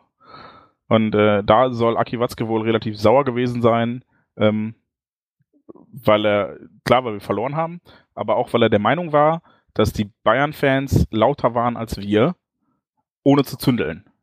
Also den genauen Wortlaut, der mir da wiedergegeben wurde, kriege ich nicht hin, aber äh, es ging in die Richtung von wegen, äh, erst zünden sie so ein Feuerwerk und dann, dann sind die Bayern auch noch lauter als wir. Was, was bringen die eigentlich noch? Ähm, ich glaube, Ursprung dieses Entzugs waren dann die vom DFB verhängten Strafen, die äh, relativ saftig waren und jetzt dann auch bereits zum zweiten Mal, wenn ich mich nicht irre, dazu führen, äh, dass wir äh, unter Bewährung sind, wir Fans oder der Verein Borussia Dortmund. Und äh, wenn diese Bewährung innerhalb des nächsten Jahres äh, nicht eingehalten wird, dann droht der Teilausschluss, Teilzuschauerausschluss, sodass dann die Südtribüne ich weiß nicht, ob sie ganz oder halb leer bleiben müsste. Und das ist natürlich etwas, was der BVB unter allen Umständen vermeiden will und weshalb der BVB offensichtlich der Meinung war, dass es jetzt mal an der Zeit ist, ähm, den bösen Fingern mit den Pyrofackeln, äh, den bösen Kindern mit den Pyrofackeln in der Hand. Das ist jetzt bewusst überspitzt formuliert, ja. Es soll nicht nachher heißen, ich halte die Ultras für Kinder, aber äh, um im Bild zu bleiben, auf die Finger hauen muss, statt äh, das Gespräch zu suchen. Und das ähm, ja, ist natürlich jetzt die Frage, ob dieser pädagogische Kniff, da wirst du als Lehrer vielleicht mehr zu sagen können, Fanny, ähm, dann am Ende Erfolg bringt oder nicht. Ja, ich bin Grundschullehrer halt, ne? Und ab, ab, ab Wie bei euch in der Schule gibt es kein Pyro? Und hab da andere, andere äh, vor mir vom Alter her als das. Ähm, ja, es ist für mich noch schwerer zu beurteilen, weil es halt, weil man, glaube ich, mehr Wissen braucht, um, um, um all die Vorgänge da drin. Ähm, und, und auch die Sicht der Ultras finde ich nicht unwichtig bei der ganzen Sache. Ich glaube, eigentlich, der BVB wird da sicherlich auch nicht alles perfekt gemacht haben. Und auch da sind sicherlich Fehler gemacht worden. Auf dem Papier ist es natürlich so, dass der BVB nun mal auch, ja, gezwungen ist irgendwann, um wie gesagt Teilausschlüsse zu verhindern oder oder andere Geschichten, saftige Geldstrafen und so weiter. Und da, dadurch entsteht ja auch ein gewisser öffentlicher Druck auf den Verein. Und dieser öffentliche Druck zwingt den Verein ja auch zu Handlungen und zu Reaktionen. Und da muss man sich dann eben fragen, in welchem Bereich der BVB sich da noch bewegen kann. Ne? Also man war ja auch schon in Vergangenheit, hat man ja schon mal Aktionen dieser Art gebracht und, oder, oder Strafen dieser Art verhängt. Nicht in, nicht in diesem drastischen Sinne, aber es ist ja dann auch nochmal irgendwann normal, dass Strafen, Sanktionen sich dann bei weiterem Fehlverhalten, wenn man es so nennen möchte, denn das ist es nun mal in der Öffentlichkeit, weil wegen Stadionordnung und weiß der Geier was und, und nun mal Strafen, die, äh, die, die der BVB bezahlen muss und so weiter, dass, dass es dann nichts bringt, diese Strafe nochmal zu wiederholen, dass du nun mal eine gewisse Straf, Strafhierarchie aufbauen musst und dann nun mal einen Schritt weitergehen musst. Aber wie gesagt, auf der anderen Seite sicherlich auch, wenn da Kommunikationswege nicht eingehalten wurden, beziehungsweise Gesprächsangebote nicht genutzt wurden oder es keine Gesprächsangebote gab und, und sowas. Ich glaube nicht, dass der BVB da eine komplett weiße Weste hat und auch sich komplett richtig verhalten hat. Das kann ich mir auch eigentlich nicht vorstellen. Deswegen finde ich es sehr, sehr schwer, das Ganze zu beurteilen. Verstehe beide Seiten irgendwie so ein bisschen und bin irgendwo in der Mitte gefangen. Stimme der Vernunft. Was mit dir? Ich bin schon mal froh, dass du mir vieles, was ich sagen wollte, abgenommen hast dann brauche ich das nicht mehr erzählen. Ähm, kurz noch anzufügen ist, natürlich ist der, der Verein da auch immer in der, in der Zwickmühle, weil die, weil die Fanszene, ich nenne das jetzt mal so, äh, in Dortmund extrem vielschichtig ist. Ja, du hast ja im Grunde jegliche Couleur an, an, an Fans äh, im Stadion und gerade auf, auf der Südtribüne, ja, vom Ultra über den äh, Familienvater, über den Opa, der seit 1974 auf der Südtribüne steht und so weiter und so fort.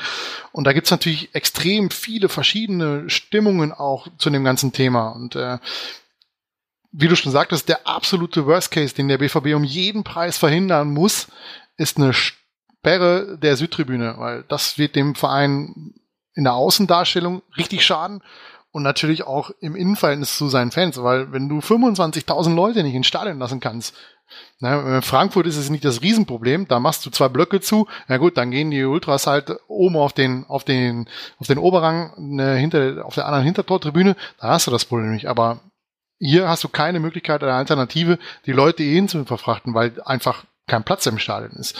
Und diesen Ärger will sich der Verein natürlich möglichst ersparen und versucht da irgendwie ähm, ja auch nach außen hin die zu Handlungsmöglichkeiten zu zu ähm, ja aufzuzeigen, ja, dass man, dass man noch handlungsfähig ist, dass es im Endeffekt nach meiner Meinung nach nichts ändern wird an der ganzen Thematik.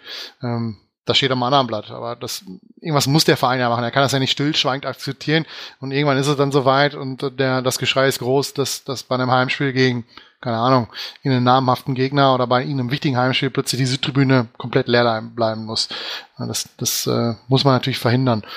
Ähm, was, was die Stimmung in den Gästeblöcken betrifft, glaube ich, dass das keinen großen Unterschied macht, ob die, ob die Ultras eine ADK haben oder nicht. Das wird für sie jetzt wahrscheinlich ein bisschen zeitaufwendiger, äh, sich die Karten zu organisieren, aber aufgrund der Vernetzung, die sie haben, ähm, gerade untereinander der Fanclubs, äh, denke ich schon, dass, dass da Tickets abfallen werden in, in ausreichender Zahl, dass da die Stimmung nicht drunter leiden wird.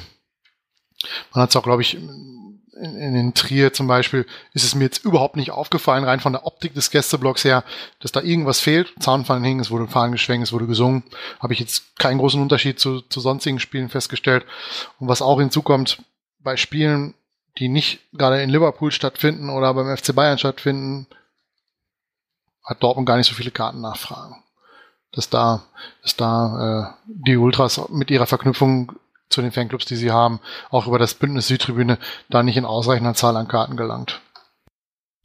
Was ich jetzt noch äh, so ein bisschen aus Vereinssicht hinzufügen würde, ist halt ähm, erstens, und ich glaube, das ist etwas, was, was viele, ähm, die jetzt dann die Position der Ultras beziehen und da verteidigend sind und teilweise ja, ich kriege das ja so ein bisschen mit fast schon verschwörerische Züge annehmen, so nach dem Motto, ja, die wollen uns, ne, also die tun ja alles dafür, dass, nee, es, es liegt ja eigentlich nicht im Sinne des BVB, äh, ja, eine, eine leise Kurve zu haben, quasi. Ja, also die, die wollen ja prinzipiell auch, dass der BVB, der europaweit, wenn nicht sogar weltweit für seine, für seine, ja, leidenschaftlichen und, und treuen Fans bekannt ist, dass dieses Bild was in den finanziell schlechteren Zeiten durchaus ein Markenclaim war, mit dem man wuchern konnte. Ja, als wir 2006, 2007 äh, in den in den mittleren und niedereren Regionen der Tabelle gestanden haben, da konntest du kein Geld damit verdienen, wie geil der Fußball unter Thomas Doll war.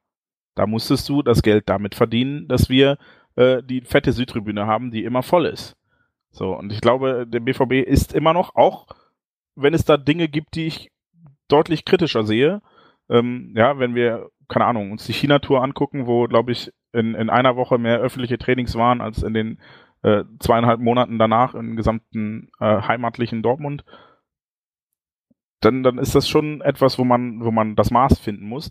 Aber dem BVB liegt natürlich trotzdem daran, eine, eine lautstarke Kurve zu haben und sich auch mit den Fans als Einheit zu präsentieren und so weiter da möchte ich so ein bisschen den Wind aus den Segeln nehmen, so nach dem Motto, ah, die hauen ja nur drauf und da muss man halt gucken, dass das schon auch ein bisschen selbstverschuldet ist, wenn da jetzt diese Strafe ausgesprochen wird, nachdem man beim Pokalfinale zum dritten Jahr in Folge, zum vierten Jahr in Folge gezündelt hat, ähm, dann ist das halt auch irgendwie logische Konsequenz. Ich möchte eigentlich gar nicht diese Pyro-Diskussion starten. Ich möchte nur an der Stelle hinzufügen, dass ich ähm, durchaus verstehen kann, dass es Menschen gibt, die eben nicht blind jeder Regel folgen wollen. Ja, wir alle waren mal jung, wir alle waren mal rebellisch. Manche von uns sind es vielleicht immer noch. Ja, ich fahre auch manchmal äh, laut Tacho 3 kmh schneller als auf dem Schild steht. Ähm, aber diese Verbohrtheit, mit der da immer und immer und immer wieder Regeln gebrochen werden, obwohl man weiß, dass man Regeln bricht und obwohl man weiß, dass es Konsequenzen dafür gibt, das ist halt etwas, was mich ärgert. Und wenn wir dann irgendwann an den Punkt kommen, an dem es einen Teilausschluss gibt, fürchte ich, dass, dass die Fans, die sonst auf der Südtribüne stehen, ja, erst recht von dem aktiven Kern spalten wird. Dass die dann nämlich irgendwann sagen, okay, wir haben euren, euren, eure Auswüchse und eure ähm, Leidenschaften bisher mitgetragen und wir finden das teilweise vielleicht auch geil. Ich glaube, es gibt viele, die Pyro gar nicht kacke finden, sondern äh, nur dagegen sind, weil es halt verboten ist und weil es Strafen gibt.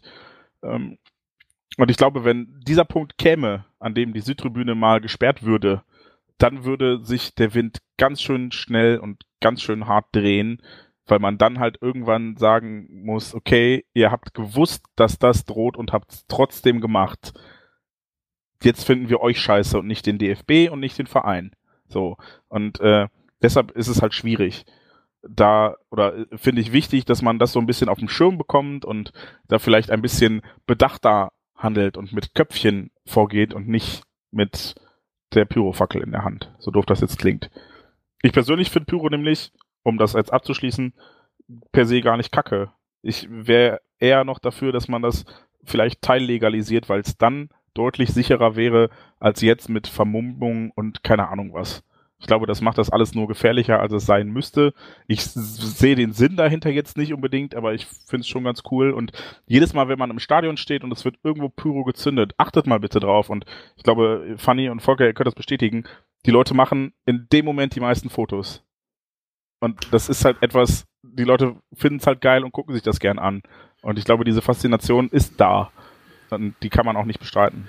Das ist halt, das ist halt ganz grundsätzlich die, der, ja, ein, bei einem Feuerwerk, Pyrotechnik generell, ist halt etwas, was die Leute anzieht. Ich war vor ein paar Wochen in, in, äh, in Herten beim, beim Feuerwerk auf der Kranger Chemis, auf der, auf der Halde Hohe Wart.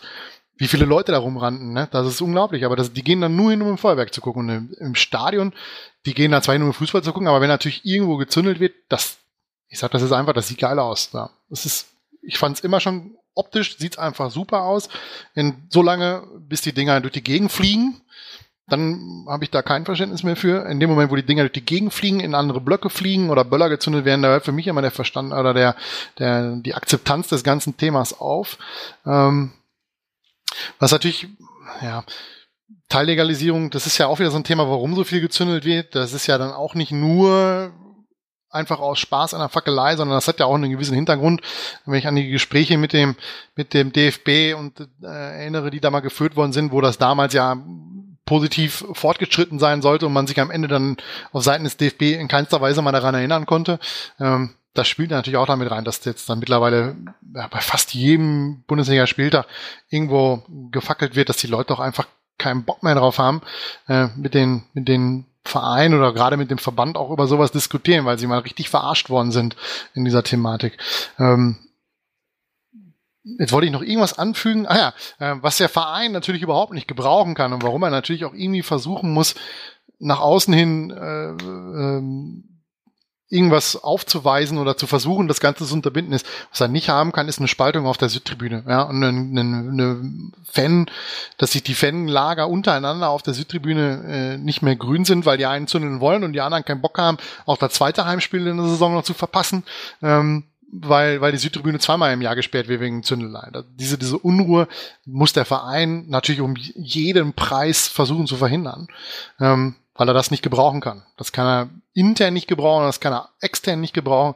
Und ich bin auch der Meinung, dass das die, dass das den Ultragruppierungen mehr schadet als hilft, wenn ein riesiger Riss durch die Südtribüne geht äh, zwischen sagen wir mal, der aktiven Fanszene und den, den Leuten, die das ja, Füllwerk machen, sowohl optisch als auch gesanglich. Ne? Ähm, die Ultras können ja gerne mit, mit 400, 500 Leuten Stimmung machen. Das merkt man dann immer bei Spielen, wo es nicht so läuft, weil der Rest keinen Bock drauf hat. Ähm, das hört sich einfach, das ist einfach nicht dasselbe, als wenn die ganze Südtribüne mitgeht. Und dazu gehören nun mal eben halt auch die Leute, äh, die Pyrotechnik äh, Kacke finden und die, die mit dem Ultra-Gedanken an sich nicht so viel anfangen können, die aber dann ein, zwei, dreimal im Spiel ihr Maul aufmachen und äh, entsprechend das Team unterstützen. Man muss das nicht toll finden, diese, diese Art der Unterstützung, das sagen wir mal den britischen Weg zu gehen und äh, die Stimmung auch dem Spielverlauf anzupassen. Das muss man nicht toll finden. Ja, ebenso wenig muss man es nicht gut finden, den italienischen Stil zu verfolgen und da entsprechend äh, 90 Minuten durchzusingen. Und ich glaube, wie gesagt, das, da, da muss, müssen beide, sowohl der Verein als auch die, die Ultragruppierungen, meiner Meinung nach, äh, irgendwie einen Konsens finden, dass das funktioniert. Wenn, wenn, wenn die Südtribüne einmal gesperrt wird, ist das Kind im Brunnen gefallen, das ist, ist meiner Meinung nach dann nicht mehr zu reparieren. Ich hoffe, dazu wird es nicht kommen. Und, ich hoffe es auch, ähm, inständig. Also mich persönlich betrifft es ja dann nicht, weil ich keine Dauerkarte auf der Südtribüne habe und euch vielleicht auch nicht. Ich weiß nicht, wo ihr eure Karten habt. Ähm, Block 13. Naja, siehst du, meine Freundin wird es auch betreffen. Also das, das muss auf jeden Preis, um jeden Preis verhindert werden, dass das passiert. Und äh, ich hoffe da wirklich, dass, dass, dass dieser, dieser Riss, den es da gibt, oder diese, diese wir reden nicht miteinander Haltung der beiden Ultragruppierungen, sofern es denn, so wie es ein bisschen wirkt, aktuell beide Seiten dann nicht so wirklich Interesse haben, miteinander zu sprechen, dass sich das irgendwann im Verlauf der Saison vielleicht wieder kittet. Ja, dass man da irgendwie eine Lösung findet, ähm, mit dem der Verein und die Ultragruppierung in irgendeiner Art und Weise leben können. Ja, cool. Ich äh, freue mich übrigens, dass wir sowas besprechen und finde, das sollten wir öfter tun nur als Hinweis an dieser Stelle. Und vielleicht, äh, wenn, wenn bei euch der Bedarf groß ist, dann müsst ihr uns bitte auch einfach mal Feedback geben in die Richtung, was ihr hören wollt. Ähm, dann kriegen wir vielleicht ja auch nochmal einzelne Sendungen mit äh, Fanvertretern oder vielleicht sogar jemanden aus einer Ultragruppe oder so hin. Ähm, schreibt uns einfach, was ihr toll findet und was ihr hören wollt und äh, ob vielleicht wir euch auch total auf den Senkel gehen und ihr keinen Bock mehr auf uns habt, dann hören wir trotzdem nicht auf, weil wir selber viel zu viel Spaß dran haben. So ist das. Ähm, an der nächsten Sendung könnt ihr nichts ändern, denn ich würde so langsam ein Schleifchen in dieser Ausgabe machen. Oh, wir äh, müssen aber noch sehr viel erzählen eigentlich. Was, ja, im Werbeblock jetzt schon. Und äh, ähm, heute, ausnahmsweise heute, ich, ich weiß, ich mache das selber bei, bei Filmen, aber heute Werbung ist Pflicht. Ja, durchaus. Wir haben noch einige sehr wichtige Sachen an, äh, anzukündigen. Äh, über die neue Ausgabe in der nächsten Woche haben wir auch schon gesprochen. Da gibt's noch mal Red Bull, das wird äh, als, als Schwerpunktthema äh, Leipzig, Rasenball. Sport. Äh, wie haben die nochmal in der, also es gibt ja diese einen, die in der Champions League immer so ja. erfolgreich sind. Dieser andere, dieser Schwesterverein, wie hat der nochmal bei Dynamo Dresden in meinem Zweitligisten Pokal gespielt? Er hat doch 2-0 geführt, ne? Mhm, die, fast, die sind bestimmt weitergekommen. Das also. scheint dieses äh, äh, österreichische Red Bull-Gehen zu sein, solche Dinge auch einfach mal zu verplempern. Ja. ja. Können Sie gerne weitermachen, also. ich finde das immer wieder gut. Vom SSV Markranstädt. Ja, genau. Ja. Achso, okay. Da, dazu alles in der nächsten Woche mehr. Da wird es echt einiges äh, zu bereden geben. Wird sicherlich eine interessante Ausgabe. Ich bin sehr gespannt äh, schon selber darauf. Ansonsten ganz, ganz, ganz, ganz wichtiges Thema von der gesamten schwarzgelb.de Redaktion ist die Sonderausgabe zum Saisonstart von, äh, ja, von der Bodo in Zusammenarbeit mit, die, äh, mit schwarzgelb.de. Wir haben eine über 50 Seiten starke Sonderausgabe rausgebracht äh, mit Themen vielleicht, rund vielleicht um den BVB. Anfangen, die Bodo erklären, ist ein Bodo ist. Magazin, äh, eine Zeitung im Prinzip, äh, die es in, im Ruhrgebiet zu kaufen gibt, ähm, die von äh, Obdachlosen verkauft wird, wo ein äh, Teil der Einnahmen direkt an die, an die ähm, obdachlosen Verkäufer geht also 2,50 kostet sich, ich glaube 1,50 geht an den an, an den Obdachlosen. Nee, Hälfte, Hälfte. Oder Hälfte, Hälfte geht direkt an den äh, Verkäufer und der Rest geht eben dann halt für die Kosten der, der Auf Ausgabe an sich halt auch drauf. Ähm, wir haben das als Projekt ähm, immer positiv wahrgenommen und haben jetzt die Gelegenheit genutzt, um in Zusammenarbeit mit der äh, Redaktion, die nun mal das printtechnische Know-how mit sich bringt. Wir sind ja nun mal nur eine Internetredaktion. Ähm, mit denen haben wir zusammengearbeitet, um unsere Texte, die wir im Internet bisher veröffentlicht haben, also normalerweise dort veröffentlichen, eben jetzt auch in eine Zeitung zu bringen. Ähm, da gibt's jede Menge nachzulesen, was es natürlich auf schwarzgelb.de noch nicht zu lesen gab. Zum Beispiel haben wir ein Interview oder ein Porträt von Marcel Schmelzer. Wir haben einen Blick ähm, auf äh, die Rote Erde, auf Ah, so viel ist es eigentlich. Habt ihr noch gerade aus dem Kopf Die was? Jugendarbeit und Die äh, Lars Ricken. Lars Ricken.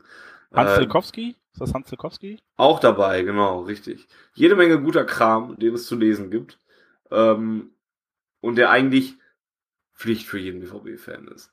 Das Ganze aber das ist so ein Satz, den ich eigentlich hasse, ne? Ja, eigentlich schon, aber hier meine ich es mal wirklich. Jeden echten BVB-Fan. aber hier meine ich es eigentlich mal ernst. Also, und weil man außerdem noch was Gutes tun kann dabei. Genau, ich glaube, das ist ganz wichtig. Der, der Bodo e.V. ist halt nicht nur diese Zeitschrift. Die, die machen Korrekt, ja. äh, deutlich mehr noch, um einfach Menschen in Not zu helfen.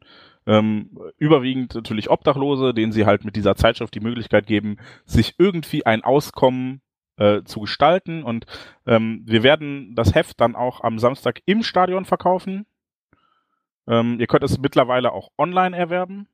Richtig. Dann geht einfach mal auf schwarzgelb.de, wenn ihr es online erwerben sollte, wollt, denn da ist ein Shop eingerichtet worden, wo man das online äh, bestellen kann und dann wird es ab der nächsten Woche zugeschickt zu euch mit äh, plus ein bisschen Versandkosten, die ihr noch bezahlen müsst. Am einfachsten wäre es wirklich, wir, wir haben genug Verkäufer am Samstag im Stadionumfeld, äh, um die Bodo an den Mann zu bringen.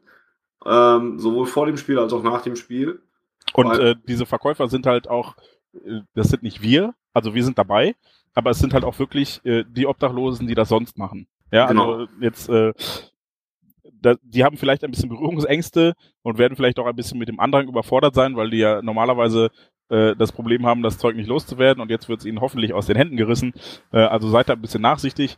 Aber ähm, es ist halt wirklich so, dass, dass aus jeder verkauften Ausgabe Geld an den Verkäufer fließt. Und äh, wir als schwarzgelb.de haben nichts davon. Ja, wir werden damit nicht reich und wir kriegen keinen Cent dafür. Wir machen das einfach, ähm, ja, einerseits, weil wir unterstützen wollten, weil wir gut finden, was der Bodo e.V. macht und äh, da kommt dann jetzt der nicht ganz selbstlose Teil hinzu, weil wir es halt cool finden oder cool fanden, mal wieder ein, eine Printausgabe herauszubringen und so dann einen Weg gefunden haben, das äh, Angenehme mit dem Nützlichen zu verbinden und äh, hoffen, dass diese Sonderausgabe, die regulär, ich glaube, es gibt noch eine reguläre Ausgabe diesen Monat, ähm, ja.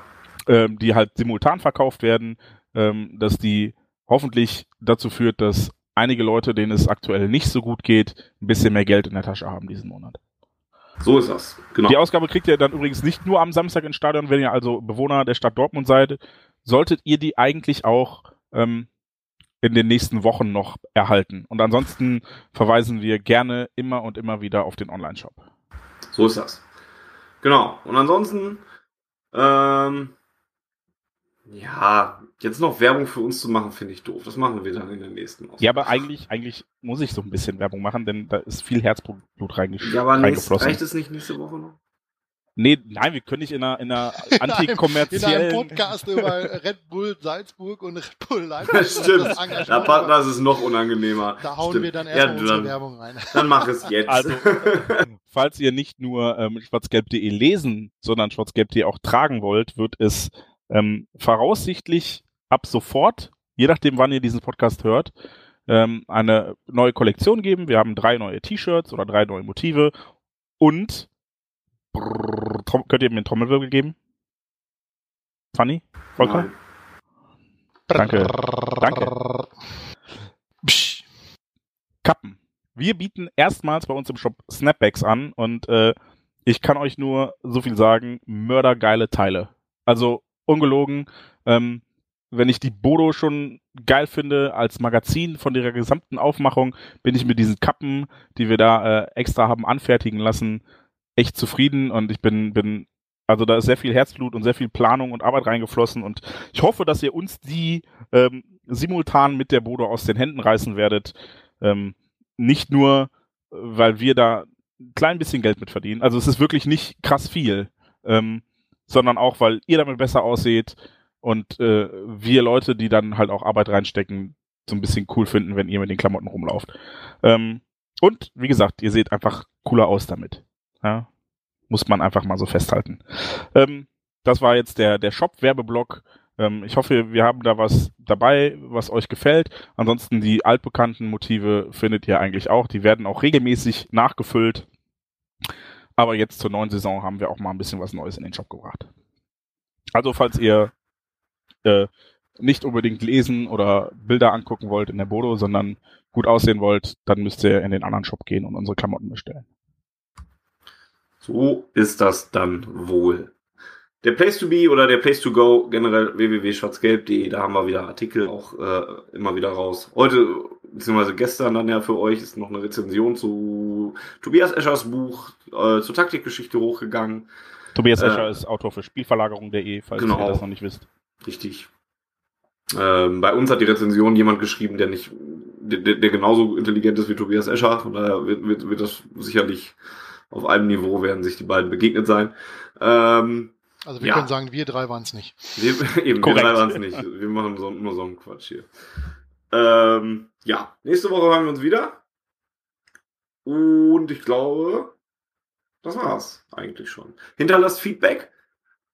Ähm, bei Twitter, at auf Ohren zum Beispiel, an podcast.schwarzgelb.de. Falls ihr uns mehr zu sagen habt als Falls 140 ihr uns mehr zu sagen Zeichen. habt, könnt ihr uns eine Mail schreiben.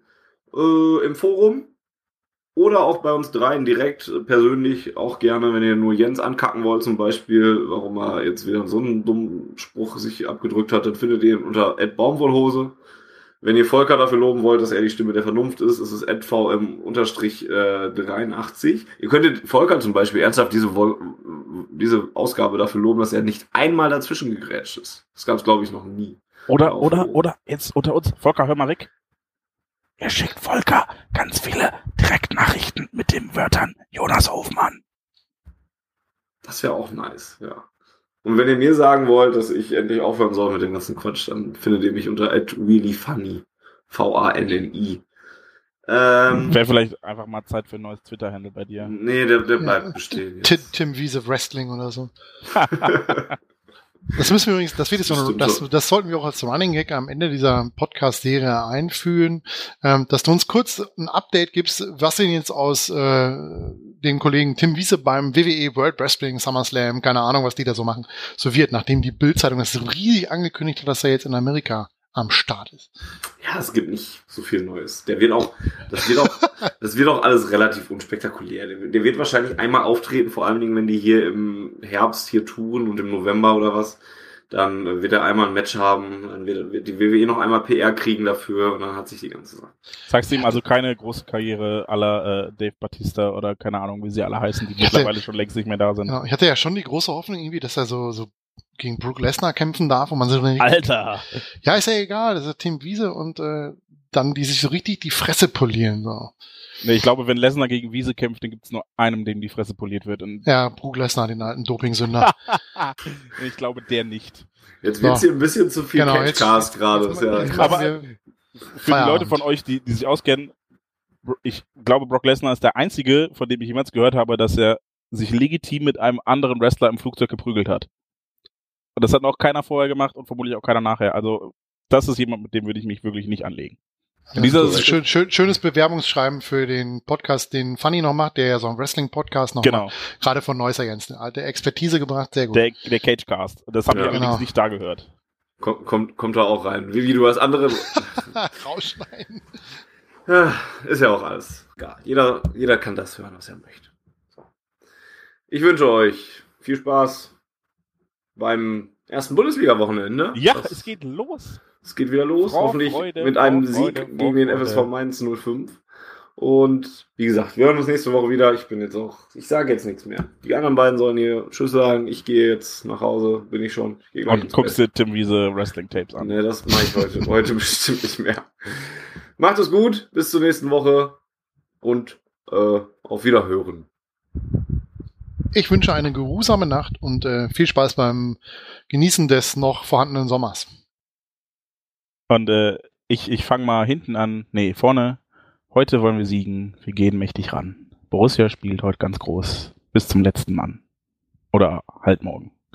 Geil, endlich wieder Fußball. Her BVB.